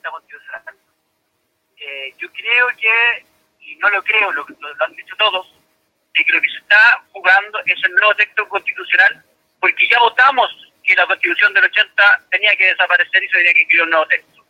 Eso se votó en el primer plebiscito y es algo transversal y de hecho el presidente de la República lo dijo y fue muy claro cuando dice que si el rechazo gana hay que va a aparecer o sea hace una nueva asamblea constituyente y ya en el Congreso hay eh, una nueva propuesta que la impulsó la senadora eh, Rincón. ¿Por qué aclaro esto? Porque la gente no tenga miedo, no tenga miedo. Hoy día estamos evaluando un texto constituyente un texto que fue escrito con rabia, un texto, que no toma y no soluciona los problemas de la gente. Y la única solución que la encuentra es que el Estado se va a hacer cargo. Tiene que ser millonario para poder hacerse cargo de todas las cosas que propone el texto y que las propone de malas formas. Ya, Yo digo a la gente que tenga la confianza que si rechaza, va a haber un nuevo texto constituyente, un texto que nos una y que el día de mañana nos estamos orgullosos de ser una sola nación. No somos plurinacionales, no existen 11 naciones en Chile, no hay chilenos de primera y segunda categoría, Y eso es lo que tenemos que buscar, usted y junte todas esas condiciones. Muchas gracias, Daniel, ahí y por tu sacrificio que estás haciendo ahí, manejando y, y hablándonos ahí al programa. Vamos con Jonathan, que está en Coquimbo y que lo estoy tapando ahí con el generador. Vamos con, uh, con tu minuto de por qué hay que votar, no sé, ahí. Tú dices rechazo o apruebo, ahí tengo los dos, los dos que. Ahí. Vamos. Oye, eh, mira, eh, la, la, gente que lea bien la constitución, la propuesta de constitución, ya eh, también que lean de pasadita la, la, la vigente, la que la actual, la que hizo la gran reforma del presidente Ricardo Lagos. Y mira, yo en estos momentos, con todo lo que estoy leyendo y todo, hay muchas cosas que no me, no me cuadran. Suena, se ve bonito en el papel, Aquí estamos con cosas, uy, maravilloso, que todos vamos a tener beneficios, que esto, la vivienda digna, que la salud para acá, que la salud para allá, que la salud, todo. Pero va a llegar un momento que no vamos a tener eh, de dónde sacar plata. Y como decía Manuel, hay que ver la cosa de los impuestos, cómo se va a regular eso, porque también te están imponiendo la ideología de género, que, que el Pedro, Juan y Diego hagan esto. Entonces, te están literalmente siendo dictatoriales en muchas cosas. Entonces hay que ver una cosa uniforme, creada con cariño hacia el país. No que, ay, no, porque estos tuvieron 15 años, se creó en el, en el gobierno de Pinocho, la dictadura, hay que eliminarlo. Pero hay muchas cosas que se modificaron. ¿Rechazo para reformar? ¿Qué, ¿Cuál es rechazo a reformar? Yo digo rechazo porque no me, no me, no me representa. Te lo digo al tiro, no me representa. Porque, no, es que esto, oye, no, no, no va conmigo porque no es el país que yo quiero. Que me estén imponiendo un sistema, un sistema de salud, que me estén imponiendo un sistema de educación. ¿Cómo debo educar a mi hijo si yo los valores que yo, independiente de mi creencia o todo eso, pero que me estén imponiendo. por, déjale el minuto ahora. Eso. A don Manuel. disculpa, Manuel, pero emocionado.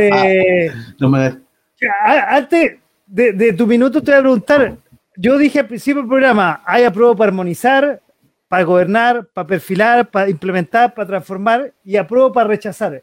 ¿Cuál es tu apruebo, Manuel? Y aquí te dejo tu minuto completamente, absolutamente tuyo.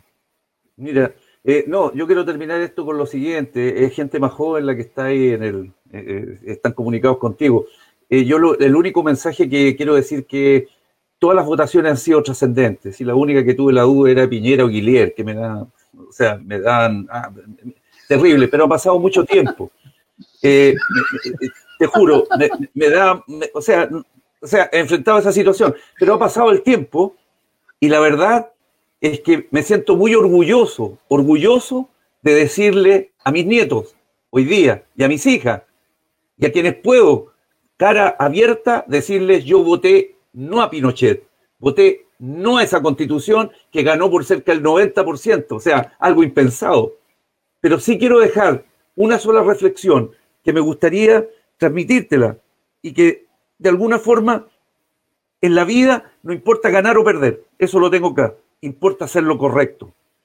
Y si haces lo correcto, ya eres un triunfador. Me siento orgulloso de estar en esta posición en, un en unos años más, tal vez cuando ya esté más viejo y cansado, podré decir con orgullo que voté para acabar con la constitución de un dictador. Hice lo correcto. Muchas gracias, don Manuel. Muchas gracias, Jonathan.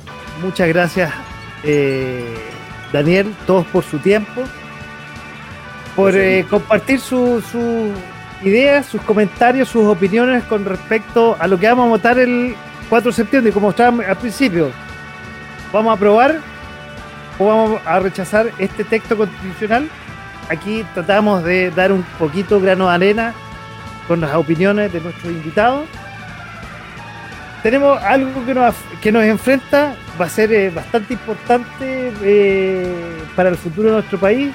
Y bueno, hay que seguir informándonos, hay que seguir eh, leyendo, conversando con la gente y eso hemos tratado en este programa, conversar, conversar teniendo y quiero agradecerles a ustedes porque tenemos distintas ideas Yo creo que en Chile nos hace falta conversar, a pesar de las diferencias que tenemos, pero entendernos, y eso yo creo que es lo que busca un texto finalmente, el que, el que lleguemos, el, texto que aprobemos o rechacemos, eh, pero la idea es que lleguemos a un consenso, porque Chile lo hemos construido no solamente estos últimos 30 años, sino a lo largo de la historia lo hemos construido todos juntos y ahora más encima con inmigrantes. Y con esto cierro y quiero agradecerles nuevamente, Daniel, Jonathan, Manuel, por eh, de su tiempo, por haber compartido estas dos horas con nosotros. Los esperamos la próxima semana para seguir hablando de la Constitución. Tenemos otros temas. Vamos a hablar, eh, vamos a hablar. Se me fue la pauta aquí. Vamos a hablar del sistema de gobierno que, uff, está es un temón. Sí. Eh, si se acaba o no el fin del Senado, la Cámara de Diputados todopoderosa, el sistema de justicia. Ojalá los pueblos indígenas y la multiculturalidad que no alcanzamos a, a conversar y que algo la tocamos los candados y las modificaciones que parece que se han ido cayendo, no sé. Eh, eso vamos a estar hablando. Les agradezco nuevamente su tiempo. Muchas gracias por su aporte. Y así entregamos un poquito, un granito de arena en este programa que se llama De a poco sin mascarilla aquí en .fm.cl. Y los quiero Gracias, invitar a los tres. Ah, perdón. Dale, dale. Gracias a ti, Francisco, por, por, por, por invitarme a, esta, a, este, a este conversatorio. Jonah, un saludo grande desde acá, desde acá. Eh, eh, gracias Manuel, saludo para ti también. Oye, muchas gracias también por los datos históricos que te mandaste al principio, ya, eh, porque siempre es bueno aprender y tener más noción y un, un amplio conocimiento de la historia de Chile, porque tú igual, eh, como dices, viviste más, más tiempo que nosotros, yo recién voy por mis 35 años, pero pero se agradece siempre y es bueno escuchar la, la voz de la experiencia y pasar el conocimiento, que eso también se ha perdido mucho. Ya se agradece mucho sus datos a, a Francisco también por la invitación y dar esto, este, ¿cómo se llama? Este momento de conversa con respeto, independiente de la postura de, de uno u otro lado, pero que seamos capaces de conversar y compartir con altura de mira, porque se va a solucionar la cosa de un día para otro y eso más que todo. Bueno, eso. Absolutamente. Oye, unas últimas palabras, Daniel, antes que te, que te dejemos, pues, y te agradezco nuevamente.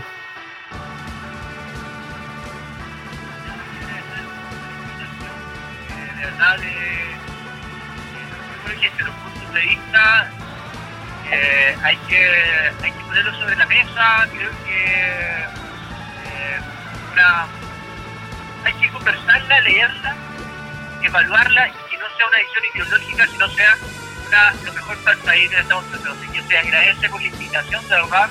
Eh, a, los- a los dos panelistas por una tremenda conversación y esperemos seguir, la verdad que eh, es necesario, es necesario. Eh, ¿Sabes qué? Hay algo que, me, que importante que ha ocurrido hace tres años atrás, habláis de la Constitución y nadie se la había leído. Y hay una gran cantidad de chilenos que no se la han leído o por lo menos entiende de qué se trata. Y creo que eso también ha sido un avance importante, que estamos escribiendo algo que no es cualquier cosa, que es nuestro texto constituyente, que nos va a seguir por los próximos 40 años. Así que esta instancia sea gracias a eso y muchas gracias por la invitación. No, a ustedes por haber participado y con Daniel, altas ganas. Daniel, una- una- un abrazo a la distancia y lo más importante que tengas buen viaje. Pero no te olvides que si tú viviste eso hoy día, imagínate a mí, durante muchos años, me sentaba en la mesa y decían, en esta mesa de política ni religión se habla. Era increíble, no se podía decir nada. Hoy día es una instancia distinta. Chile cambió y esperemos que cambie más. Por eso estoy aprobando. Chao, buenas noches. Ya. Oye, yo lo que les digo, que aprueben lo que viene después de la pausa, porque esta es una radio de música que tenemos eh, después de la medianoche, después que nos despidamos. Vamos a tener un especial con la gran, la grande que está por ahí, que, no, la iba a decir al principio, pero no, no lo dijimos, con la gran Olivia Newton-John que nos dejó esta semana a los 73 años de edad nos dejó un legado de música, nos dejó un gran legado que lo vamos a compartir en un ratito más con todos sus éxitos eh, musicales aquí en .fm.cl. Muchachos, nos vemos el próximo jueves tocando los temas que ya dijimos. Muchas gracias, que estén bien. Chao, chao. Chao, se cuidan. Gracias por la invitación. Chao, chao, chao, chao. Chau, chau. Esto fue en Punto FM y sus redes sociales.